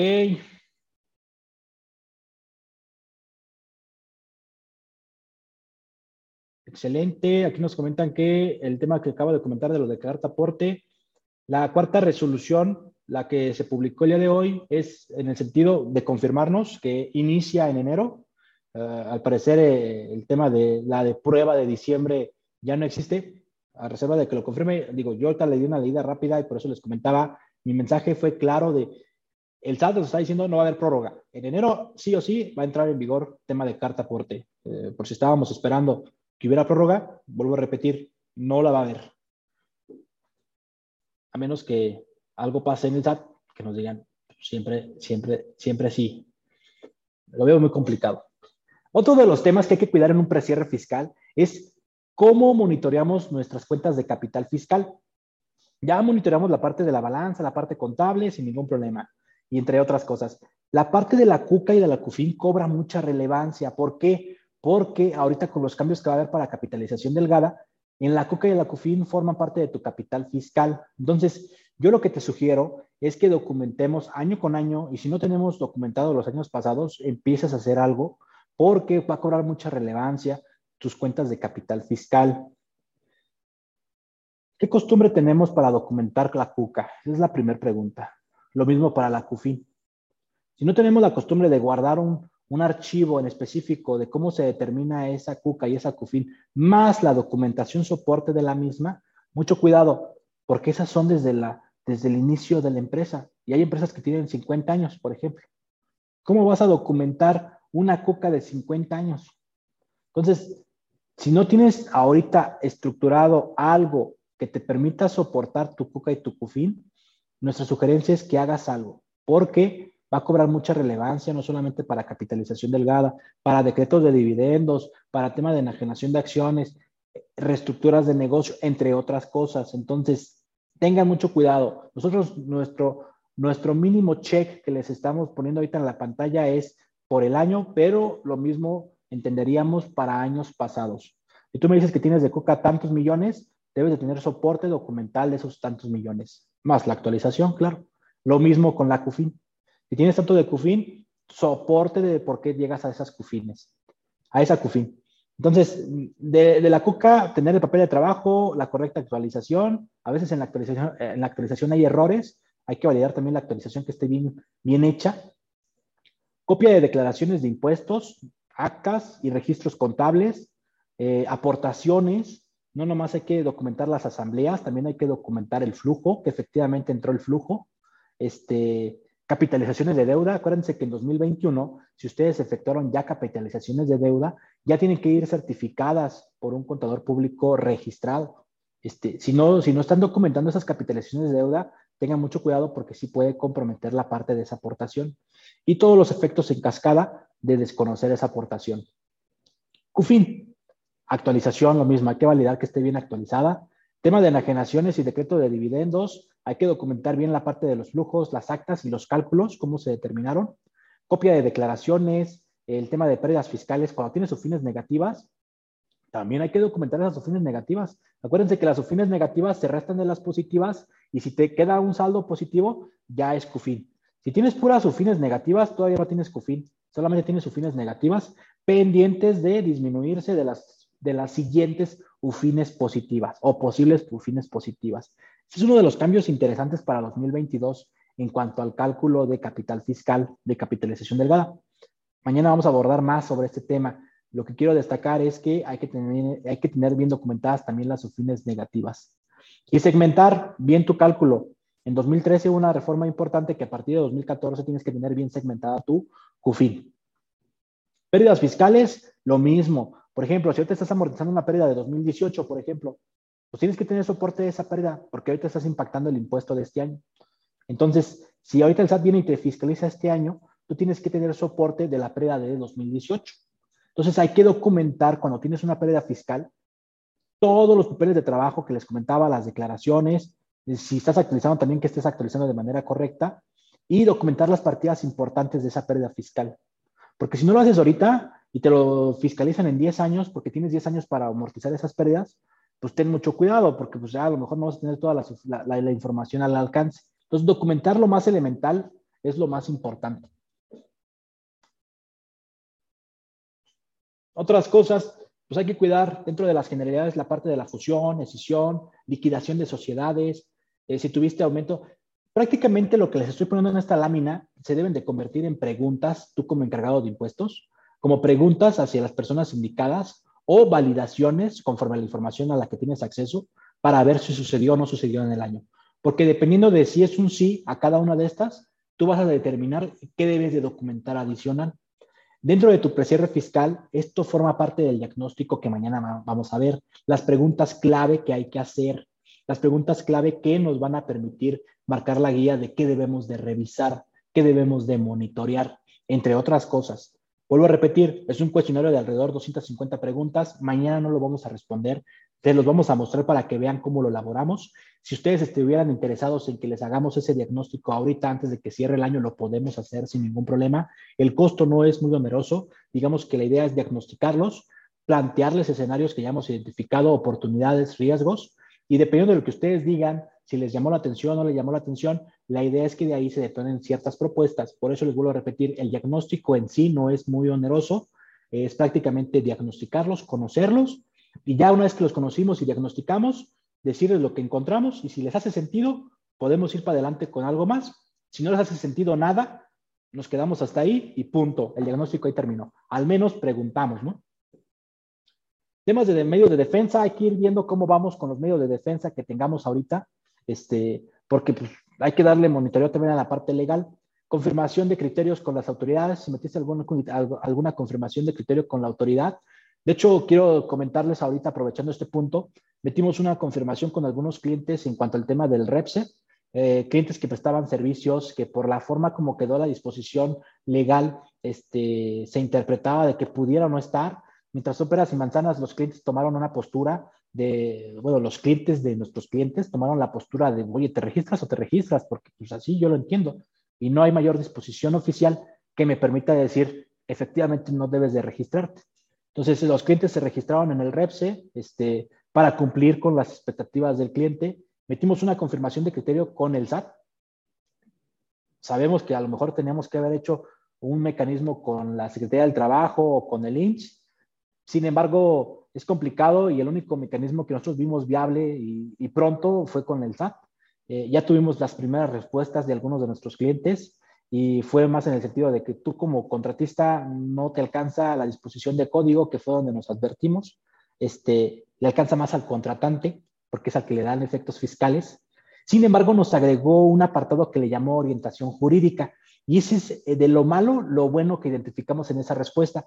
Yo le llamo una respuesta indirecta que nos dio la autoridad. Si bien es cierto, no fue la respuesta directa que nosotros esperábamos, nos dio una respuesta indirecta donde nos dijo qué actuar, cómo va a actuar la autoridad cuando empiece a documentar o revisar ese tipo de situaciones por motivo de la reforma laboral para aquellos contribuyentes que se consideran especializados por motivo de la subcontratación. Entonces, ya nos marcó la pauta de qué va a entender la autoridad por disposición, de personal, por tema de si compartes o no compartes el objeto social con la otra persona. Entonces nos marcó la pauta para decir, oye, contundentemente con esta orientación jurídica que nos dio el SAT a través de esta consulta, contundentemente tú no deberías de haber estado, eh, no estás en este supuesto y no deberías de haberte registrado en el REPS. Entonces, el siguiente paso que vamos a hacer ahorita es comunicarnos con el cliente de nuestro cliente para decirle, oye, nos dio esta respuesta, no es la directa, es de manera indirecta, pero nos está confirmando el actuar que va a tener el SAT. Oye, pero no es lo que va a hacer la Secretaría del Trabajo ni el IMSS. Oye, cuando hemos visto que a lo mejor hagan algo diferente una de la otra? Van a tener que estar en constante eh, comunicación todas las autoridades porque no pueden actuar una diferente de la otra.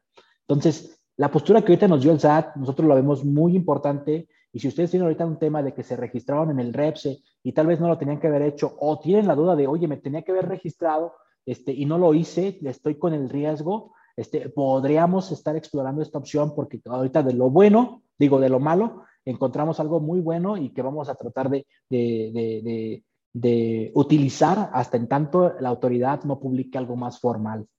Este, también hay que confirmar si tuvimos eh, cartas, opiniones de nuestros asesores, criterios que a lo mejor la autoridad se apoyó con algún asesor, porque hay que ver si también es motivo, por ejemplo, de esquema reportable, entre otras cosas. Este, eh, que tengas tu almacenamiento adecuado de XML, la validación de los mismos, actividades vulnerables, ley antilavado. Muchas empresas que, que tenían eh, a la compañía de servicios y decidieron migrar a ciertos empleados que nada más es de la operación y se quedaron con la parte administrativa, donde claramente podemos ver que la parte administrativa sí maneja recursos de las otras empresas, al parecer sí están cayendo dentro de la parte de ley antilavado y así ya lo dijo la unidad de inteligencia financiera del SAT.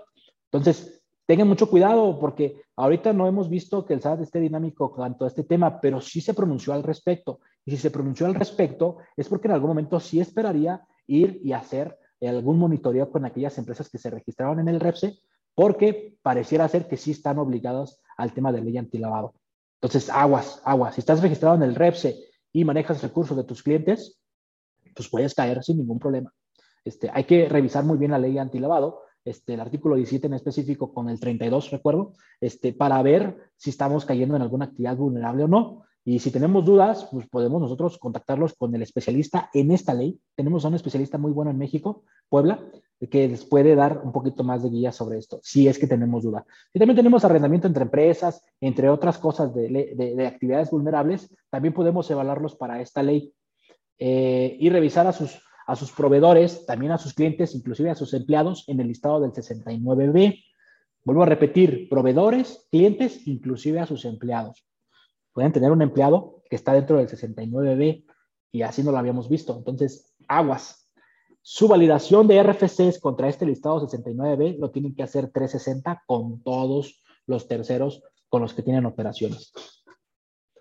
Vamos a entrar un poquito rápido a la parte de ingresos acumulables y deducciones autorizadas antes de llegar a la conciliación contable fiscal y ya concluir por la sesión de hoy. Ingresos acumulables para efectos de impuestos sobre la renta. Perdón que no me calle, pero eh, no quiero que el tiempo me vaya a quedar corto. Vuelvo a repetir, el chat está abierto para cualquier comentario, cualquier duda. Sin ningún problema la podemos atender.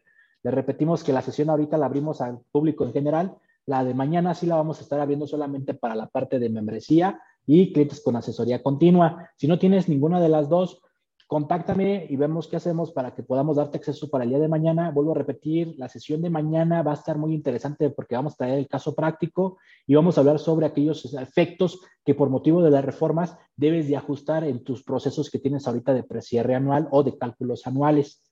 Te la sugerimos muy bien. Este, eh, regresamos a la parte de ingresos acumulables. Cuando tú hablas de ingresos, está bien, ya, vimos que, que, debes de acumular todos los ingresos, excepto los que la ley te señale como no acumulables. Pero debes de identificar el momento en que vas a acumular ese tipo de ingresos. Aquí te digo qué tipo de ingresos son. Pueden ser en efectivo, en bienes, en servicios, hasta el ajuste anual por inflación. Eso también es un ingreso acumulable. No es ninguno de los otros, pero te lo tengo de poner en la autoridad para que pueda considerarse ingreso acumulable. De ahí viene la parte del momento de acumulación. Y eso es algo bien importante. En las empresas debemos de, ver qué momento de acumulación tenemos para nuestros ingresos para saber si en el año lo estamos considerando de manera adecuada. Porque pudiste haber hecho, por ejemplo, una provisión de ingreso porque entregaste el bien, pero tal vez no facturaste o no emitiste el CFDI y eso tal vez brincó de año o brincó de mes. Eso te puede a lo mejor poner en un tema de que no acumulaste de manera adecuada. Vuelvo a repetir, los momentos de acumulación es en cuanto a papel, cuando tengas el CFDI, cuando emitas el CFDI. En cuanto al tema del servicio, la parte física, cuando prestas el servicio o cuando envías el bien, o la otra en cuanto al flujo, el dinero, cuando cobras parte o el total de la, de la contraprestación. El primero que suceda es el que te va a marcar el momento en que debes de considerarlo, ya sea en pago provisional o para tu cálculo anual. Entonces, ten mucho cuidado con esos momentos. Identifícate de todos tus ingresos. Si, por ejemplo, el momento CFDI es el primero que sucede de los otros dos, no tengo bronca, ¿no? Oye, sí tengo algunos donde enviamos el, material y contablemente inclusive ni se registra. Se registra hasta que se emite el CFDI, pero eso sucede dos meses después o el mes siguiente. Entonces ahí sí puedes tener un desfase. ¿Por qué? Porque, por ejemplo, en tu, pago provisional deberías estar acumulando como anticipo de clientes desde que envías el bien. Y a lo mejor el siguiente mes hay que darle reversa porque ya lo facturaste. Ah, bueno, ya lo impacté en resultados, pero ese ya no lo debo de acumular porque lo acumulé el mes pasado. Lo mismo hay que evaluar en diciembre. Si tenemos ese tipo de envíos o, por ejemplo, que me pagaron antes, este, y todavía no entrego el bien o no he emitido el CFDI por el total, ah, pues ¿qué crees? Hay que acumular ese anticipo de todas formas. contablemente un anticipo de clientes nada más impactamos balances sin impactar resultados. Y a veces cuando vamos a, revisar ingresos acumulables, solamente revisamos el estado de resultados. ¿Qué tienes en ingresos?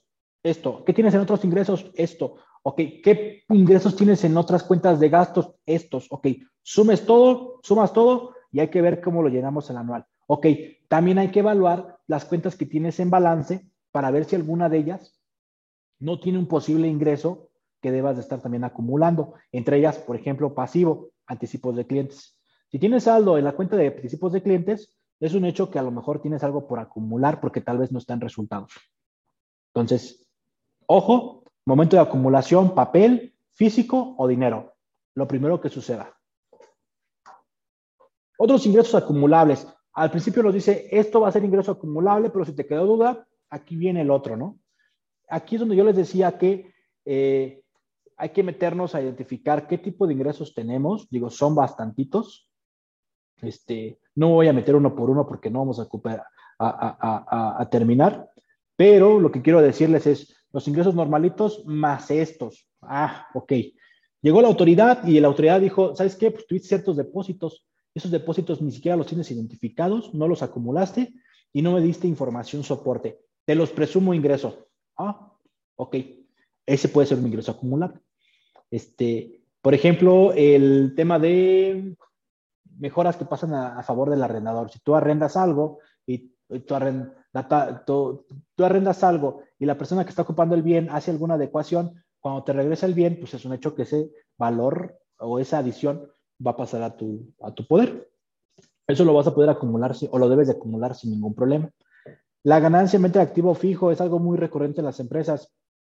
Algo para 2022 que tenemos que tener cuidado en, en el tema de activos fijos y que es bien importante para todos, es porque tenemos muchos activos fijos. Este, cuando damos de baja un activo fijo, pues simplemente lo damos de baja y dejamos un pesito en, en, el, el, rubro de activo, ¿no? Este, ahorita lo que te dice la autoridad es que cuando sean bajas, ya vas a tener que mandar un aviso a partir de 2022, indicando que va a haber bajas. Entonces, ese es uno de los posibles cambios que va a impactar a las empresas que tienen muchos activos y que de manera recurrente dan bajas muchos activos. Este, lo que está buscando la autoridad es que aparte de lo que tú declares de pérdida o ganancia en venta de activo fijo, esa, esa disminución de activos que tengas cada año, vas a tener que tener mucho cuidado con aquella otra que no sea ganancia o venta de activo fijo, aquella que sea por baja, por, por, uso, porque ya no lo usas, eh, eh, vas a tener que documentar el aviso de esos activos. Este tema de créditos incobrables, oye, hice la deducción de créditos incobrables el año pasado, pero este mes se me acercó el cliente y me lo pagó. Ah, ok, ese es un ingreso. Pues ya en el, en el pasado, con la deducción que hiciste de incobrables, este, ya lo hiciste deducible y le diste efecto cuando en su momento acumulaste la factura que dio origen a todo esto. Este, pues entonces ahí ya tienes efecto cero cuando hiciste la deducción de incobrables. Ahorita lo que te dice el SAT es cuando tú la recuperas, es en caso de que tu cliente llegara y te pagara, o que por ejemplo metiste la demanda y la ganaste y te pagó el cliente, entonces ahorita lo debes de acumular cuando ya lo tienes de regreso. Este, una de las reformas 2022 es que ahora te dicen, aquellas que rebasan las 30 mil unidades de inversión, más o menos como 200 mil, 200 mil pesos, aquellas, aquellos créditos incobrables que rebasen este monto, este, vas a tener que meter la demanda, más aparte tener una sentencia, este, ya sea favorable, lo que sea, pero vas a tener que tener una sentencia y asegurar que se ejecutaron todas, se llevaron a cabo todas las gestiones de cobro. ¿Qué quiero decir? Que anteriormente, hasta este año, tenías la opción de deducir incobrables con este monto que te comentaba o más, este, con la simple demanda que presentaras, sin necesidad de la suerte que tuviera esa demanda.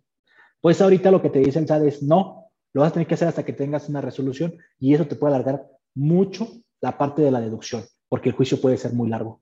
Entonces, es un cambio importante para aquellos que hacen eh, deducción por, por cuentas incobrables. Si tienen ustedes algunas por hacer. Nuestras sugerencias háganlo antes de que termine el año porque no va a depender de que ustedes este, tengan que tener una sentencia favorable, sino con que presenten la, propia demanda. Entonces, ahorita es buen momento para evaluar si tienen algunas incobrables y de una vez hacer válido lo que, lo que pueden para, con el simple inicio de la demanda, eh, puedan acceder a la deducción y no esperarse hasta la resolución favorable.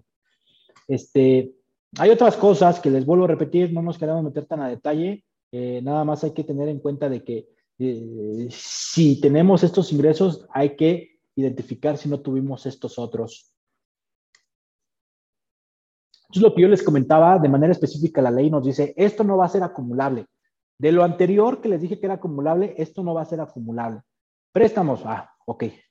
Me queda la, la satisfacción de que recibí un depósito por un préstamo y sé que para efectos de ISR no lo voy a acumular.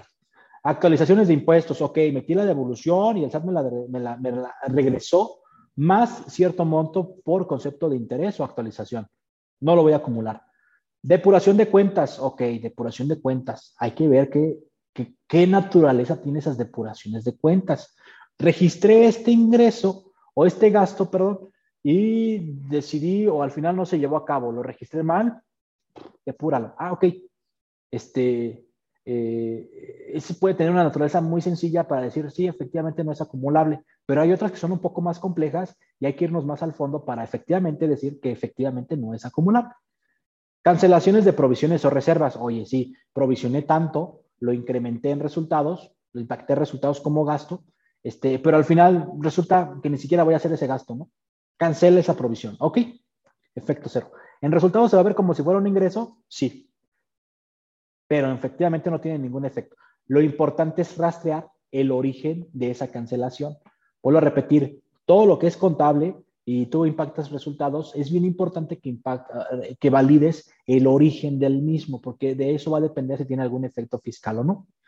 ¿Puede ser meramente contable? Sí, siempre y cuando tengas un soporte adecuado del origen y de por qué lo estás haciendo ahorita el asiento contable. Anticipos de clientes, ah, lo que les comentaba hace rato. Si ahorita acumulas anticipos de clientes este año, pues es un hecho que el año que viene, cuando emitas el CFDI, cuando, acumule, cuando tengas ya en resultados impactados ese ingreso, pues es un hecho que ese ingreso ya no lo vas a poder acumular o no lo debes de acumular. Entonces ahora va a ser ingreso no acumulable. Lo del año pasado que acumulaste, este año ya no lo vas a acumular. Lo mismo, si este año acumulas, el siguiente año ya no lo vas a acumular. Es como una bicicletita. Depuraciones de cuentas con soporte, lo que les comentaba hace rato. Identifiquemos muy bien la parte de el soporte cuando hablamos de depuraciones. Tema importante, requisitos de las deducciones autorizadas. Las deducciones autorizadas de cajón, no tengo que repetirlo, solamente puedes acceder a ellas cuando las debes de restar una sola vez. Si en algún momento tienes algún efecto donde dices, ay, caray, parece ser que se está restando dos veces. Ah, ok. Ya de ahí eh, piensas si lo vas a hacer. ¿Por qué? Porque en teoría uno de los requisitos es que nada más se resta una sola vez. Muchas estrategias que a veces ofrecen algunos asesores es, ah, fíjate que podemos revivir la deducción de esto. Ah, ok, pero eso ya lo deduje, ¿no? Sí, pero lo puedes hacer otra vez. Ah, ok. Oye, pero uno de los requisitos fundamentales de, de, las deducciones que no es que nada más se resume una sola vez. Ah, sí, pero ¿qué crees? Que ahorita es, oye, pero es la misma cosa, ¿no? O, o cómo. Entonces, es ahí donde yo no comparto mucho esas posturas. Sin embargo, todavía siguen por ahí estando. Vuelvo a repetir, esquemas reportables y algunos otros conceptos que ya hemos visto que la autoridad está implementando, es más por ese, por ese sentido, por, ese, por esa forma, este, por ese tipo de operaciones, por ese tipo de asesorías. Entonces, evalúen mucho el tipo de postura que van a tomar en sus empresas, si va a ser agresiva o conservadora, mediana. Este, nosotros podemos evaluar cualquiera de ellas y sin ningún problema se las ponemos sobre la mesa, pero siempre con los riesgos latentes de cada una. Eh, estrictamente indispensable y razón de negocio son conceptos que desde hace años ya están tomando mucha relevancia. Las ponemos sobre la mesa. Estrictamente indispensable ya es muy viejito. Razón de negocio también, pero ha estado sonando recientemente porque en reformas ya nos está poniendo mucho ese concepto. El año pasado apenas nos puso una definición este, eh, que fue muy incompleta, pero pues ya nos puso algo. Este, lo importante de aquí es que son temas subjetivos y que ahorita no sabemos el SAT cómo va a empezar a fiscalizar razón de negocio, por ejemplo. Entonces, ahí tengamos mucho cuidado porque como es un tema muy subjetivo, muy joven, no sabemos cuál va a ser el actuar dentro de tres años de la autoridad, ¿no? Que nos quiera venir y fiscalizar este año. Entonces, al menos este año tendríamos que evaluar de lo más importante en nuestra empresa en cuanto a deducciones, de lo más importante, la razón de negocio. ¿Por qué? Porque si no lo haces ahorita, en tres, cinco años que el SAT ya tenga un poquito más de criterios, más antecedente, más la forma de cómo va a revisar este tema, este, ya va a ser bien complicado para la empresa regresar y documentar esta, esta parte. Entonces, yo lo que pondría como parte del precierre fiscal es evaluemos qué operaciones son las más importantes que tenemos en cuanto a deducciones autorizadas y de ahí poner el dedo sobre el renglón de qué podemos documentar en cuanto a razón de negocio. Estrictamente indispensable, yo creo que es más sencillo ligarlo fácilmente contra el negocio para poderlo documentar pero razón de negocio es netamente muy complicado. No digo que es imposible, pero es muy complicado poder llegar tal vez a las expectativas del SAT. Este, pero el SAT tampoco ha dado una postura de qué esperaría. Sería muy sencillo y en el foro al diálogo pasado que tuvimos de pagos al extranjero, pues fue un tema que se puso sobre la mesa de, oye, ¿por qué el SAT no emite una guía de qué espera que documenten las empresas de razón de negocio, ¿no?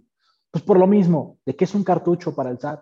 Y en una revisión, pues este tipo de temas subjetivos son las que al SAT le dan mucha herramienta para poder combatir algunas deducciones y poder tener un posible crédito fiscal. Entonces, ahí es donde el SAT ha encontrado que a las contribuyentes les duele la cabeza el tema de la documentación. Y si tú no tienes la costumbre de documentar ahorita, créeme que mañana no vas a tener la costumbre tampoco este, de documentarlo de hoy. Entonces, lo importante es tener ya la figura de prevención, que ya hemos venido desde hace varios meses, varios capacítate, advirtiendo. La figura de la prevención en las empresas ya es bien importante. Su departamento de impuestos debe de evolucionar a un nivel este, eh, mayor al del SAT.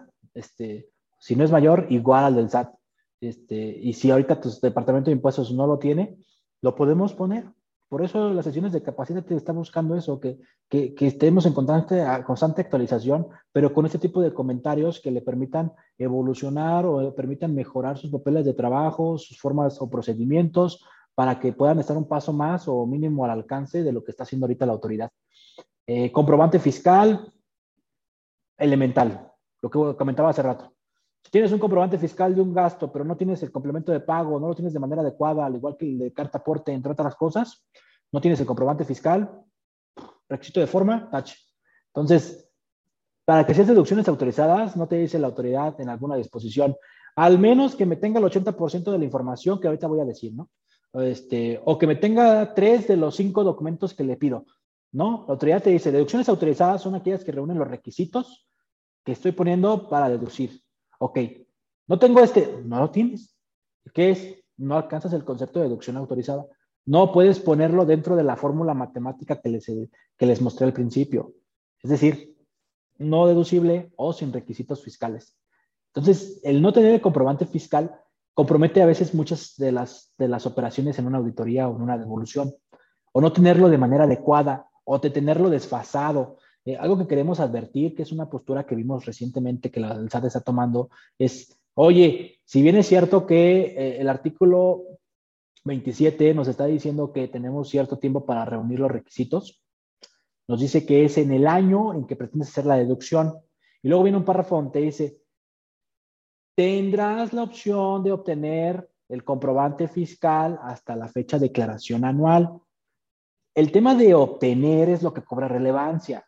O sea, pareciera ser que lo deberías de estar teniendo durante el año en que pretendes hacer la deducción y si no lo tuvieras en ese año, lo deberías de obtener en ese periodo de enero a marzo, que es la fecha en que presentas la declaración anual. Pero te habla de obtener. ¿Qué quiere decir? Ah, pues la emisión la debes de tener en el año que yo te dije para que tengas la deducción. Es un criterio que está un poco eh, fumadillo, pero que ya está dentro del medio y se está escuchando, entonces este, eh, hay muchos contribuyentes que tienen la costumbre de, oye, pues ese comprobante no lo tenemos o no tenemos esta operación con comprobante, pídelo y ya estamos en enero, febrero. Entonces, este, ya por tema de fechas puede comprometer conforme a este criterio. Hay algunos otros que dicen, no, todavía hasta la declaración anual todavía puedes seguir obteniendo ese tipo de comprobantes, ¿no? Oye, es junio y julio y estás evaluando eh, corregir unos comprobantes del año pasado hay que evaluarlo porque la corrección es muy diferente a obtener. Este, oye, sí lo tenía en fecha como debería haber sido, pero tiene este error. Simplemente lo voy a cancelar y lo voy a sustituir poniéndole esta relación al CFDI. Si emites bien los comprobantes fiscales, ya hay criterios de parte de, de, los tribunales en donde señalan que no debería de comprometer la deducción por el simple hecho de sustituir un CFDI. Nada más que debes de documentar muy bien el motivo por el cual este, eh, sustituyendo. De hecho, ese es uno de los cambios también para 2022 que nos está diciendo el SAT. Ya en todas las cancelaciones vas a tener que tener el, vas a tener que poner el motivo de por qué estás cancelando. Eh, cobra relevancia también, ¿no? Este, el registro contable, otro de los requisitos esenciales. Este, si tú no tienes la costumbre de registrar de manera adecuada tus deducciones, pues ten mucho cuidado porque el registro contable es elemental. Pago o exhibición de obligación, extinción de obligaciones. También te va a exigir el pago o la extinción de esa obligación, de esa deducción que tú pretendes hacer. Requisitos de gastos en los mismos ejercicios, lo que comentaba hace rato. Eh, ten mucho cuidado si registras activos fijos en resultados. Este, el SAT nos está diciendo, no, yo espero que haya activos en activos, en balance, y en resultados solamente gastos. Si tienes política donde envías ciertos activos por monto a resultados, pues evalúa cuánto mandas de manera anual para ver cuánto puede ser tu impacto.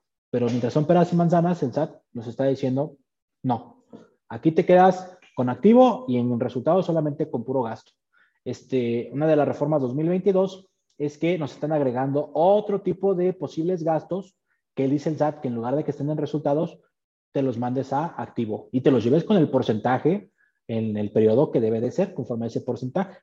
Este, cobra mucha relevancia porque pues está poniendo algunos gastos que dices, ah, caray, este, ¿por qué lo tengo que mandar de resultados a balance en activo? Este, si pareciera ser que pues nada más es por motivo de traer el, eh, el, el activo este, o de instalarlo, pero hasta ahí, ¿no? No es que vaya a sobrevivir todo ese gasto en toda la vida de ese activo. Entonces, es una de las oportunidades legales que estamos viendo nosotros, que mañana también vamos a platicar un poquito sobre ello, este, que las autoridades, que los clientes pueden empezar a combatir. Este, lo importante es que ustedes tengan en la cabeza, que tengan bien identificado lo que es gasto y lo que es activo en su estado de resultados y en su balance. ¿Qué se considera inversión? Cuando hablamos de activo fijo, pues ya saben, es el famosísimo activo como tal fijo, gastos y cargos diferidos, Aquí lo importante es que podamos rastrear muy bien contra la balanza todo lo que estamos diciendo que tenemos activo. ¿Por qué? Porque muchas veces no nos cuadra. Si nosotros agarramos activo donde dice eh, activo fijo, tanto tenemos de, ese es el monto que tenemos de activo fijo, y luego nos vamos al papel de trabajo donde estamos determinando la depreciación fiscal o contable, en teoría, lo que estamos diciendo de activo que estamos depreciando, el total debería coincidirnos contra lo que dice balanza. Tendríamos que tener un papel de trabajo que nos permita identificar con qué saldo iniciamos de activo fijo, cuánto tuvimos de baja, cuánto tuvimos de adquisiciones, cuánto tuvimos de enajenaciones, para llegar al saldo final que nos aparece en balanza también. Este papel de trabajo es bien importante porque de aquí van a empezar a segmentar lo que les comentaba, el tema de qué activos se enajenaron y qué activos fueron los que dieron de baja.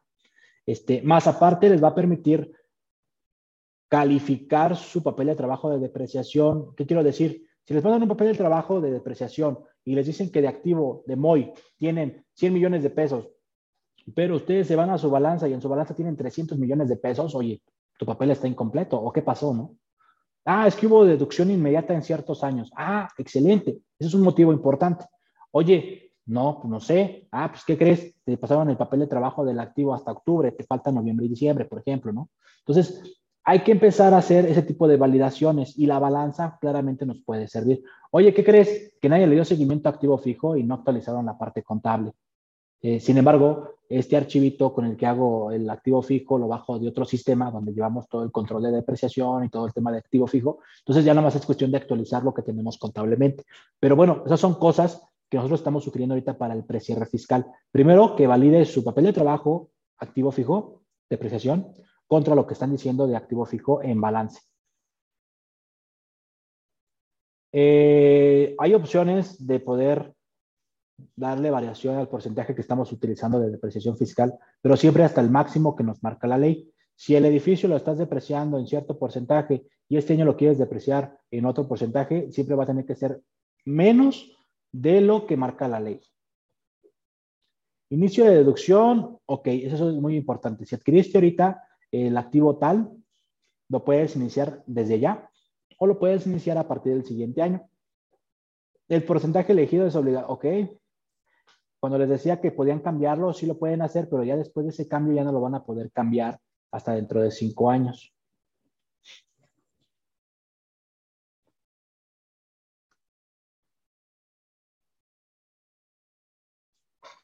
Ok. Ya menos estamos por concluir. Nada más déjenme ver que hay una pregunta.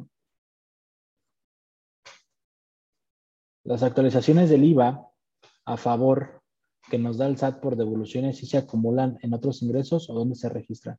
Esas actualizaciones del IVA no las está, era lo que comentábamos. Eh, si bien es cierto es que es un ingreso, como tal nos dice la ley que es un ingreso no acumulable. Entonces, ¿sí lo vas a tener impactado tú en resultados? Sí. Pero, este, por ser actualización de una devolución, por ejemplo, eh, cuando estés en tu cálculo, vas a tener que meterlo en la conciliación contable fiscal como un ingreso contable no fiscal, por lo mismo de que no se deben de acumular. Regresando al tema de las deducciones de inversiones, estas son las reglas elementales para poder deducir eh, los activos, las inversiones. Este, eh, hay que, lo que les comentaba, de rastrear la parte del MOI, eh, hay que validar que la deducción sea por meses completos, no puedes hacerlo por meses incompletos.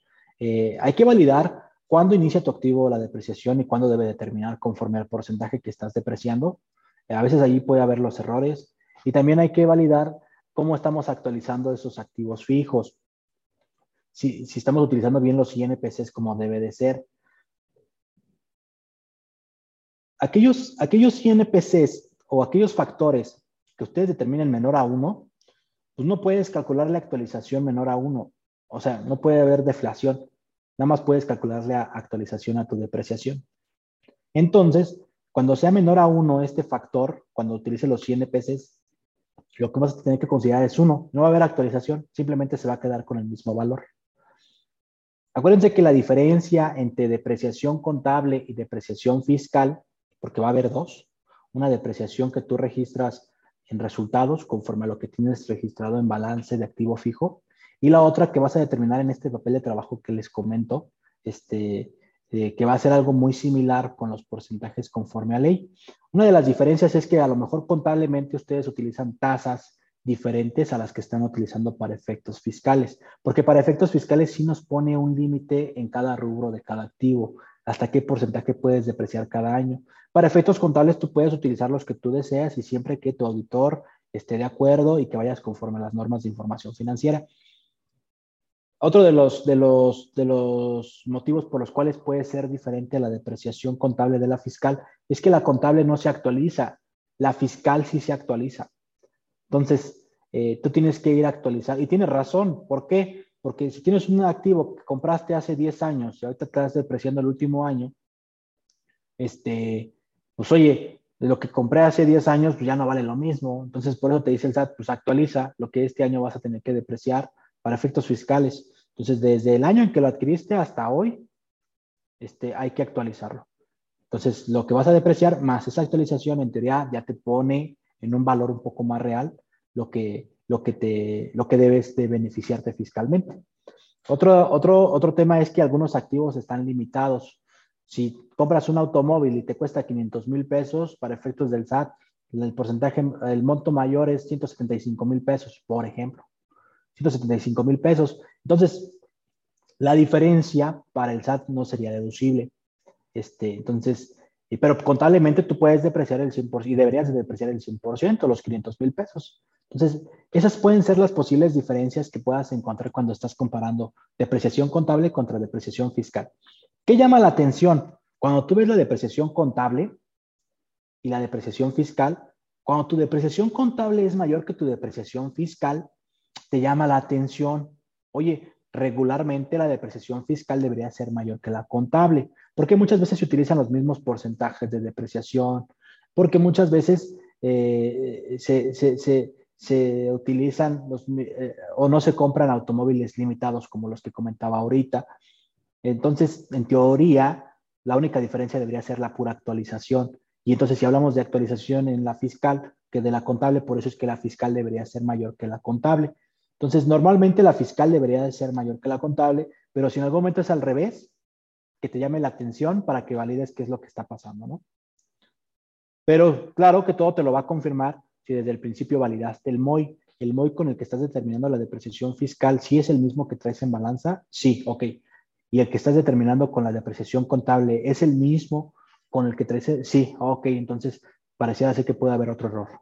Si desde ahí tenemos diferencia, entonces desde ahí puede estar el error. Venta de activo fijo, entonces hay que tratar nosotros de determinar cómo debe de ser la utilidad o pérdida de venta de activo fijo.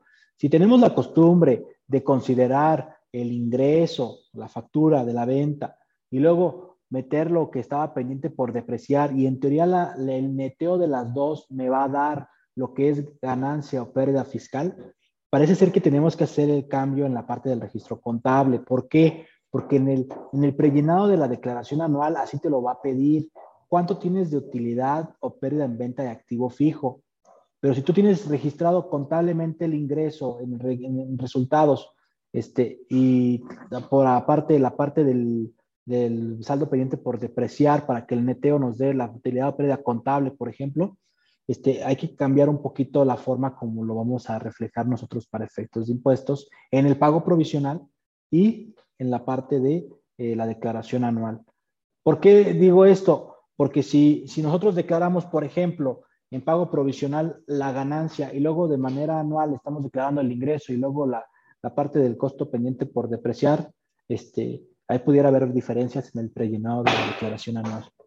Este, y otras cosillas que son las que estamos poniendo aquí en la, en, la pantalla. Eh, nada más que sí, lo que queríamos destacar era que hay que segmentar muy bien cuando es utilidad o pérdida. Pagos anticipados, ya conocemos la parte de pagos anticipados, no se incluyen en el ajuste anual por inflación por el tema de que pues, no va a haber ninguna retribución monetaria. Este, costo de ventas, ese es un rubro que hay que documentar muy bien. El costo de ventas para nosotros debería ser muy elemental documentar porque es uno de los rubros más importantes en nuestro estado de resultados. ¿Qué quiero decir? Que si, por ejemplo, nosotros nos vamos a la conciliación contable fiscal y vemos de costo contable eh, tanto, costo de ventas contable, tanto y tanto de costo de ventas fiscal y es el mismo monto, entonces nos estás diciendo que eh, en el costo de ventas contable no hay nada no deducible, no hay nada que haga diferencia conforme a la parte fiscal. Ok, nada más hay que meternos bien y validar que efectivamente está pasando eso.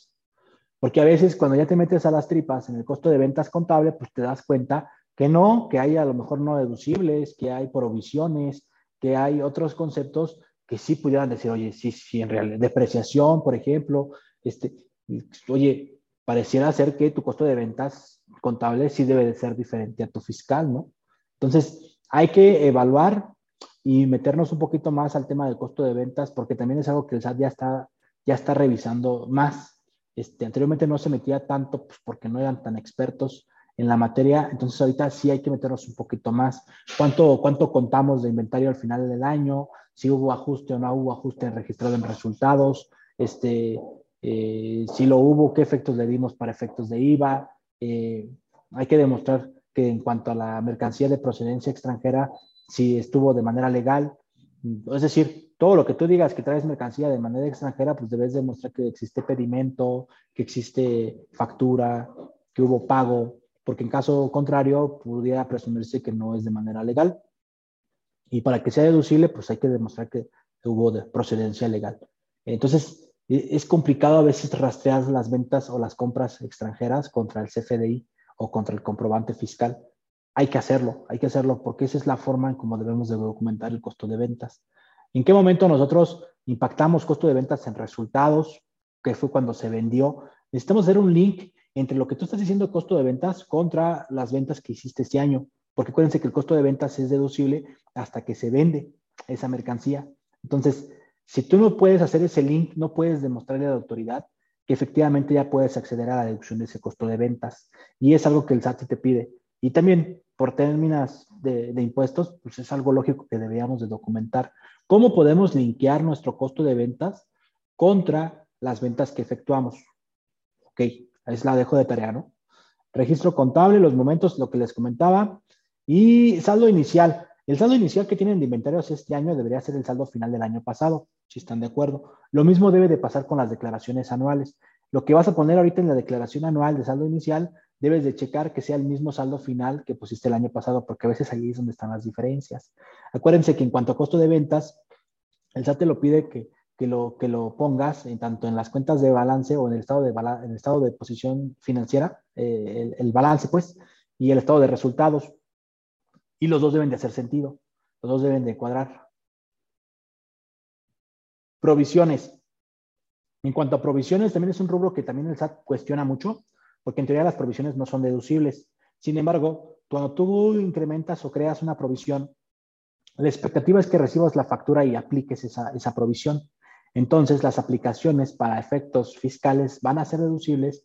Sin embargo, los incrementos, las cancelaciones de esas provisiones son solamente registros contables, no serán deducibles. Este, Entonces te debes tener un papel de trabajo que te permita rastrear muy bien con qué saldo inicial comenzaste en esas cuentas contables de provisiones, qué tuviste de incremento, qué te amarre contra resultados. O sea, ese incremento fácilmente tuvo que haber ido a la contrapartida contra resultados. ¿Qué tuviste de cancelaciones? Que igual tuvo que haber impactado resultados. ¿Y qué tuviste de aplicaciones? Aplicaciones es así. ¿Sabes qué? Las apliqué y directamente se fueron a la cuenta por pagar o a la cuenta de bancos. Este, entonces, las aplicaciones claramente tienes que documentarlas con CFDI, más aparte con el pago y todos los demás requisitos contables que les comentaba. Entonces, el SAT lo que te pide en una revisión o en una devolución es que tú puedas demostrar los movimientos, los incrementos, las aplicaciones, las cancelaciones, inclusive reclasificaciones. Muchas veces conciliamos saldos. Oye, mi saldo inicial, mi saldo final, porque en teoría en medio traigo todo el relajo. Este, si lo haces así, yo de todas más sugiero que documentes los movimientos, porque es lo que te va a permitir defenderte una vez que te lo cuestionen. Si no lo tienes así y no puedes, tienes forma de rastrearlo, hay que evaluar otra forma de revisar si se está haciendo de manera adecuada o no. Este, ¿Por qué? Porque ahí puede haber algún impacto que a la larga, cuando te llegue la fiscalización o alguna auditoría, ahí te puede comprometer. En el tema de provisiones, también hay que cumplir ciertos requisitos cuando hay aplicaciones a las mismas, de destrucción de inventarios, por ejemplo. En destrucción de inventarios, lo elemental es presentar el aviso al SAT. Eh, entonces, ahorita en el PCR que estás haciendo, es bien importante ir viendo de esas provisiones qué aplicaciones tuviste, porque en cada aplicación lo más seguro es que tienes que reunir cierta documentación adicional. Destrucción de inventarios, ya sabes que tienes que reunir lo que te estoy poniendo aquí en la pantalla. Faltante de inventarios, ok. También hay que reunir lo que te estoy poniendo aquí en la pantalla. También tenemos cuentas incobrables y a veces las metemos dentro del papel de trabajo de provisiones o reservas. Entonces, si lo tenemos ahí dentro, también si hay aplicaciones a las mismas, también hay que documentar lo que ahorita les estoy poniendo. Esto es conforme a las reglas de este año. Lo que les comentaba hace rato es que lo que cambia para 2022 es que tenemos que tener una resolución favorable por parte de la autoridad, una resolución este, que nos puede llevar hasta cinco años en obtenerla y entonces eso es lo que te va a hacer que te tardes en que puedas deducir una, una cuenta incobrable. Los requisitos aquí están en la pantalla. Entonces, este, este material yo se los voy a compartir, inclusive le pueden sacar fotos sin ningún problema. Aquí lo importante y lo que les estoy destacando es, cuando tienes una cuenta incobrable y estás por, por aplicarla, tienes que rastrear Primero, si hubo prescripción, o sea, si ya el documento que te ampara esa cuenta por cobrar ya prescribió legalmente, entonces puedes utilizar esa herramienta y te brincas lo otro que te estoy comentando. Si no existe todavía la prescripción, entonces ahorita nos llevamos a la notoria imposibilidad práctica de cobro. Y eso se va a dividir en dos, con aquellas cuentas por cobrar que son menores a las 30 mil unidades de inversión, que son como 200 mil pesos, o las que son mayores a las, 200, a las, 3, a las 30 mil unidades de inversión. Las que son mayores a 30 mil unidades de inversión son las que les digo que necesitan de la demanda, más la resolución favorable por parte de un juez y que hayas agotado todas las gestiones de cobro. Entonces hay que identificar bien tus cuentas por cobrar, en dónde te encuentras, para que dependiendo de ahí veamos cuál es la mecánica que deberíamos de seguir. Para 2022, todo pareciera ser que aquellas que son mayores a 30 mil unidades de inversión lo más seguro es que mejor te esperes a la prescripción para que sea más corto el tiempo. Porque te digo, el tema de la sentencia y que hayas agotado todas las cuestiones de cobro puede ser muy costoso, que no va a tener retribución y que más aparte va a ser muy tardado. Entonces, la prescripción va a cobrar mucha relevancia. Entonces, hay que ver qué documentos emites para ver cuál es el adecuado para que la prescripción se pueda dar más rápido. ¿Qué contrato tienes para ver si tenemos una prescripción o podemos acortar la parte de la prescripción? vuelvo a repetir, si tienes mucho impacto en cuentas incobrables año con año o estás por aplicar una cuenta incobrable importante, contáctanos y podemos evaluar cuál es la mejor opción para que puedas hacer esta, ya sea este año o el siguiente. Ajuste anual por inflación. Este es uno de los, de, los, de los papeles de trabajo que sin problema ya los puedes empezar a avanzar ahorita en el precierre anual.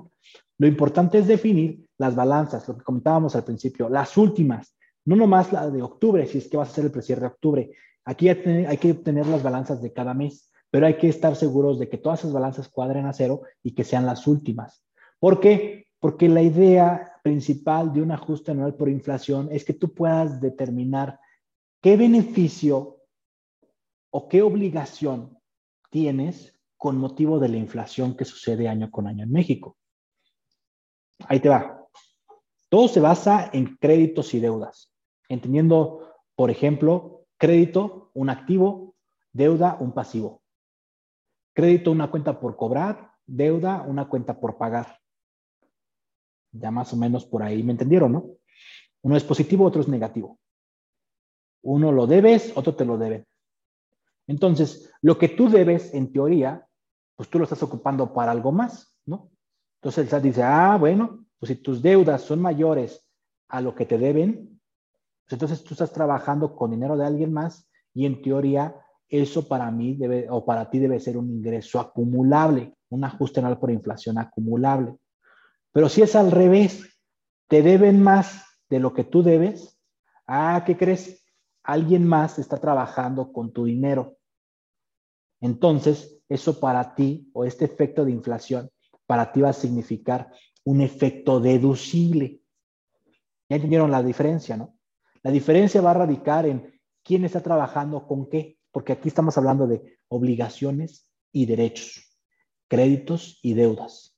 Si tus créditos son mayores a tus deudas, tienes un efecto deducible. Si tus deudas son mayores a tus créditos, tienes un efecto acumulable. ¿Ya, ya le agarraron? Entonces ahí en la fórmula matemática no debe de fallar. Tu papel de trabajo es bien sencillo. Agarras tus créditos y tus deudas y dependiendo de lo que es mayor y menor, ahí vas a, saber si es deducible o si es acumulable ese efecto. ¿Cómo determinas la inflación? Pues bien sencillo, año con año, es ajuste anual por inflación, anual. Diciembre del año pasado contra diciembre de este año, oye, pero estoy en precierre, ok. Diciembre del año pasado contra el mes que estás haciendo el cierre, ah, excelente.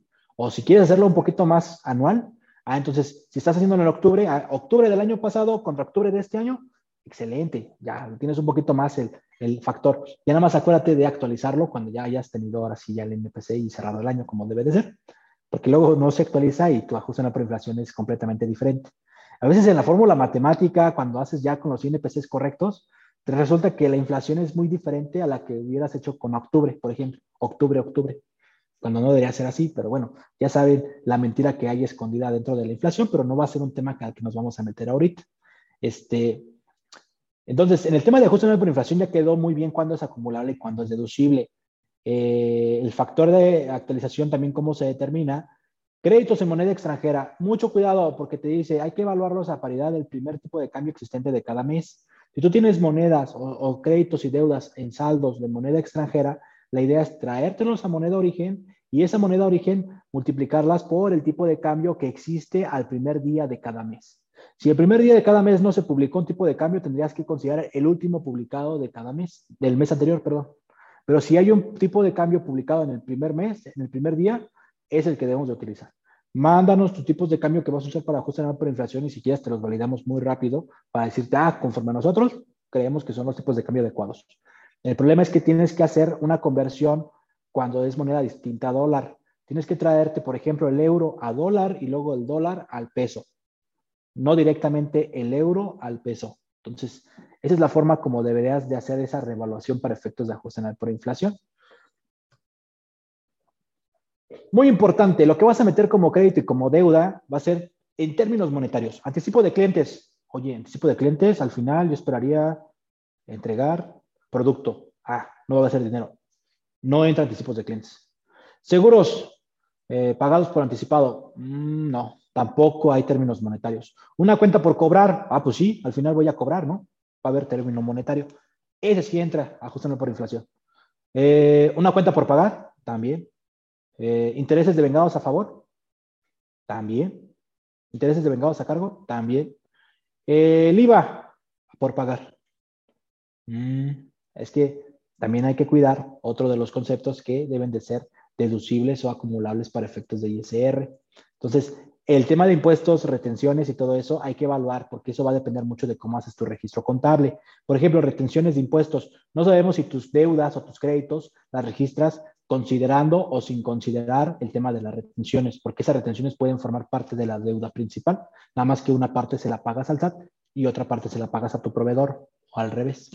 Este, capitalización de deuda, sí, si tienes capitalización de deuda, todo lo que pudiera caer como capitalización de deuda, todo lo que pudiera caer como no deducible en cuanto a interés de manera proporcional sobre esas deudas, no deberían entrar en el ajuste anual por inflación, al igual que el tema de las, de las cuentas incobrables. Lo que hayas hecho incobrable este año, todo esa, ese saldo que tenías de esa cuenta incobrable no la debías de considerar en ajuste anual por inflación, porque en teoría ya no la vas a recibir. Este, intereses de vengados a cargo, ok. Ingresos exentos de los trabajadores, bueno, ingresos exentos de los trabajadores tienen muchos asegúnes. Mañana en el caso práctico que vamos a tener, este, vamos a platicar un poquito más. Eh, lo que sí quiero mostrarles ahorita es que este es un cálculo más o menos que proponemos para determinar la variación entre un año con otro, para que puedas definir si tu no deducible este año es del 47 o 53%. Si es del 47, es porque este, no tuviste variación negativa hacia los empleados de prestaciones, es decir, no disminuiste tus prestaciones, en teoría, ¿no? Este, pero si tuviste un 53% de no deducible este año, es porque tu diferencia entre el año pasado y este es mayor, es decir, si tuviste variaciones en contra del, del empleado, en teoría disminuiste prestaciones. Entonces, estas, esta diapositiva se las dejamos aquí, les compartimos el Excel eh, una vez que terminemos la sesión de mañana, entre otros papeles de trabajo que vamos a ir viendo. Lo importante de ingresos exentos es que ustedes puedan, primero que nada, determinar qué porcentaje va a ser no deducible este año y en segunda, determinar qué conceptos vamos a meter en el cálculo de ingresos exentos de los trabajadores, porque hay muchos ingresos, por ejemplo, seguro de gastos médicos mayores, seguro de vida, el tema de viáticos, el tema de comedor, el tema de PTU pagada, que son exentos de los trabajadores, pero que en realidad pareciera ser que no hay un incremento o un beneficio real del empleado. Si el empleado no se muere, pues no va a usar el seguro de, el seguro de vida, por ejemplo. Si no se enferma, tampoco. Entonces, son cosas que hay que evaluar pero que también hay que tener sobre la, hay que poner sobre la mesa ahorita en su cierre fiscal. Yo creo que por el tema del monto hay que ver si evalúa o evoluciona o no evoluciona la forma de si documentamos o no documentamos esa parte. Intereses. Mañana te vamos a dar un poquito sobre la parte de intereses porque es una de las reformas. La reforma 2022 trae muchas modificaciones a la parte de intereses. De hecho, el 2021 tiene una que fue la de limitar los intereses de manera general este, hasta 20 millones de pesos. Si, tus intereses de vengados a cargo en el resultados no son mayores a 20 millones de pesos, no tienes que ver ese cálculo. Pero si lo es, entonces hay que hacer ese cálculo para ver si hay un interés no deducible este año, pero que se va a poder deducir en los siguientes 5 o 10 años. Pero bueno, en la parte de intereses, esto es lo mínimo que hay que documentar. Aquí está la diapositiva. Mañana vamos a ver un poquito más sobre intereses pero prácticamente estas son las obligaciones que nosotros deberíamos estar, eh, eh, deberíamos estar documentando. Ok. El tema, hay, hay, hay, preguntas que nos están llegando de la parte de la PTU. Este, mañana vamos a abordar un tema muy importante que es PTU, porque ahí va a haber, por las modificaciones que hubo, vamos a estar confirmando algunas posturas que estamos viendo en otros despachos, que estamos viendo también este, por parte de otras empresas. Y vamos a poner todos los escenarios para que ustedes puedan evaluar cuál es el mejor que les va a aterrizar a ustedes con motivo de la reforma laboral y porque la autoridad no ha puesto una postura oficial de qué hay que hacer con todas esas lagunas que quedaron. Y más por aquellas empresas que migraron empleados de, de, la, de servicios a la operativa. Entonces, las preguntas que nos hicieron ahorita por tema de tiempo no las vamos a poder responder, pero mañana seguro vamos a tocar este tema y, vamos a considerar estas preguntas para eh, poderlas resolver cuando toquemos este tema. Capitalización delgada. Mañana también vamos a hacer un ejercicio muy rápido de capitalización delgada considerando la reforma 2022. Oye, pero es hasta 2020, así, pero ya desde ahorita debes de empezar a ver qué vas a hacer, porque en 2022 ya te va a impactar de manera directa este cambio, pero 2021 ya tienes que también tomar una decisión cómo vas a tomar tu cálculo de capitalización delgada. La sesión de mañana, la verdad es que sí se las recomiendo porque sí va a traer muchos ejemplos prácticos ya en relación a ciertas operaciones. Operaciones financieras derivadas, esto es lo mínimo que hay que documentar en un precierre fiscal o en un cálculo anual. Les dejo la diapositiva. Prácticamente las operaciones financieras derivadas es, quiero comprar tantos dólares a, tanto, a tantos pesos en cierta fecha si en esa fecha valen más o menos, ahí es lo que va a depender si tienes utilidad o pérdida cambiaria. en operaciones financieras derivadas, entre otras operaciones. Ahorita yo nada más les estoy hablando de las operaciones de moneda. Puede haber con otro tipo de, eh, de, operaciones, otro tipo de, de commodities le llaman, entre otras cosas, ¿no? Y esos son varios, varias cosas que también debemos de cuidar en un cálculo de anual. Este, yo creo que vamos a tener que platicar un poquito sobre esta diapositiva, los no deducibles. Pagos al extranjero. Digo, ya no es mucho lo que nos faltó de esta sesión. Prácticamente nos faltó lo de pasivos pendientes de pago, ok, lo que acumula conforme a flujo, sus proveedores que acumulan conforme a flujo, ustedes deberían deducirlos hasta que les pagan. Personas físicas, nómina, sociedades civiles, asociaciones civiles, ahorita con el régimen de confianza que va a salir, van a acumular también conforme a flujo. Esas, ustedes, esas facturas que tengan de esos proveedores, van a tener que acumularlas, deducirlas en el momento en que los pagan.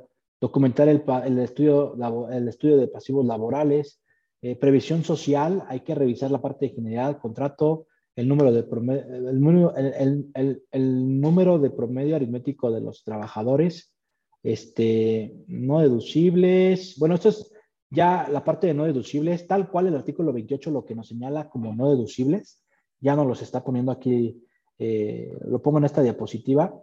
Eh, prácticamente es lo que hace sentido de, en realidad no forma parte de la operación de la empresa, ¿no? Este, Gastos a prorrata eh, es un tema que platicamos en la parte del foro del diálogo pagos al extranjero, el pasado que tuvimos. Les recomiendo mucho el video, está en, YouTube, en nuestro canal. Si pueden darse ahí una escapadita, ahí se los recomendamos. Este, pero prácticamente para el SAT, todos los gastos a prorrata, así como los clasifiques o que tú señales gastos a prorrata para el SAT, son no deducibles hasta que demuestres lo contrario. Este, y hay que validar si efectivamente le cae la obligación de alguna retención que muchas veces no hacemos. Si tienes gastos a prorata, yo te sugiero que ya sea con nosotros o con cualquier otro asesor, sí documentes la situación porque va a ser un tema pagos al extranjero que la autoridad va a empezar a documentar. Por eso lo pusimos aquí, esta lámina. Lo mínimo que debes de tener cuando haces pagos al extranjero es esto. Es lo mismo que debes de cuidar ahorita con motivo del precierre y de los cálculos anuales. Lo mínimo, anexo 9, el estudio de precio de transferencia, contrato, comprobante, retención, si utilizaste tratado. La carta jurada ya hay que establecerla para que ya la vayas teniendo y la mandes con tu contraparte en el extranjero, te confirme que todos esos pagos ellos los acumulan allá, qué tasa y otras cosas que ahí sugerimos en la carta jurada. Este, determinación de dichos pagos, fundamento de esos pagos, por qué estás determinando ese monto que te voy a pagar, eh, de, pues si tienes regalías, eh, hay que ver cómo las estás determinando, si tienes gastos de publicidad, eh, cómo declaras el IVA en cuanto a pagos al extranjero, eso es también muy importante, porque el SAT en algún momento sí ya va a empezar a cuestionar, no lo ha cuestionado todavía, en algunos casos, hay algunos casos que ya lo cuestiona. Entonces, hay que revisar muy bien si en algunos servicios o entre otros pagos que tú haces, tienes la obligación de declararlo para efectos del IVA, aunque sea un objeto o aunque sea grabado, pero a través de la parte virtual le des efecto cero, pero tienes que hacerlo. Mañana voy a retomar, vamos a iniciar la sesión con declaración anual y conciliación contable fiscal. Ahorita por tema de tiempo ya no me da. Quiero platicar un poquito con calma la parte de conciliación contable fiscal. Eh, eh, ya llegamos a la hora vencida, estuvimos respondiendo las preguntas este, las que consideramos eh, con motivo de la sesión responderla. Este, rápidamente quiero leer, bueno, todos pueden tener ahorita o pueden ver la pregunta que les comentaba de PTU. Es la que vamos a buscar responder el día de mañana. Este, son dos en cuanto a PTU. Yo creo que mañana en la sesión de PTU va a salir mucho.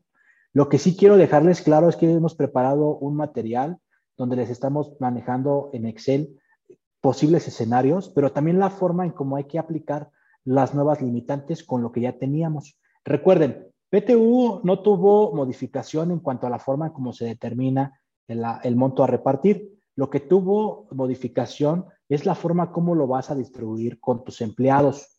Este, va a haber PTU que vas a distribuir y PTU que no vas a distribuir qué tratamiento le debemos de dar contablemente, fiscalmente, hasta con el empleado. Oye, ¿y cómo voy a determinar cuánto le toca a cada empleado si hubo migración de una de servicios a una operativa, este, entre otras generalidades de la parte de la PTU? Entonces, es un tema que sí preparamos muy bien y que les vamos a compartir en los papeles de trabajo en Excel. Eh, de hecho, también tenemos ahí un ejercicio de capitalización delgada en Excel que también se los vamos a compartir. Vuelvo a repetir, la sesión de mañana va a ser solamente con acceso a aquellos clics que tienen membresía vigente y asesoría con Sartax. Si no tienes, acércate conmigo, tienes mi, teléfono de contacto. Este, la verdad es que eh, podemos ver qué opciones tienes para poderte darte, el acceso para mañana. Este, si no tienes mi contacto, aquí te lo estoy dejando.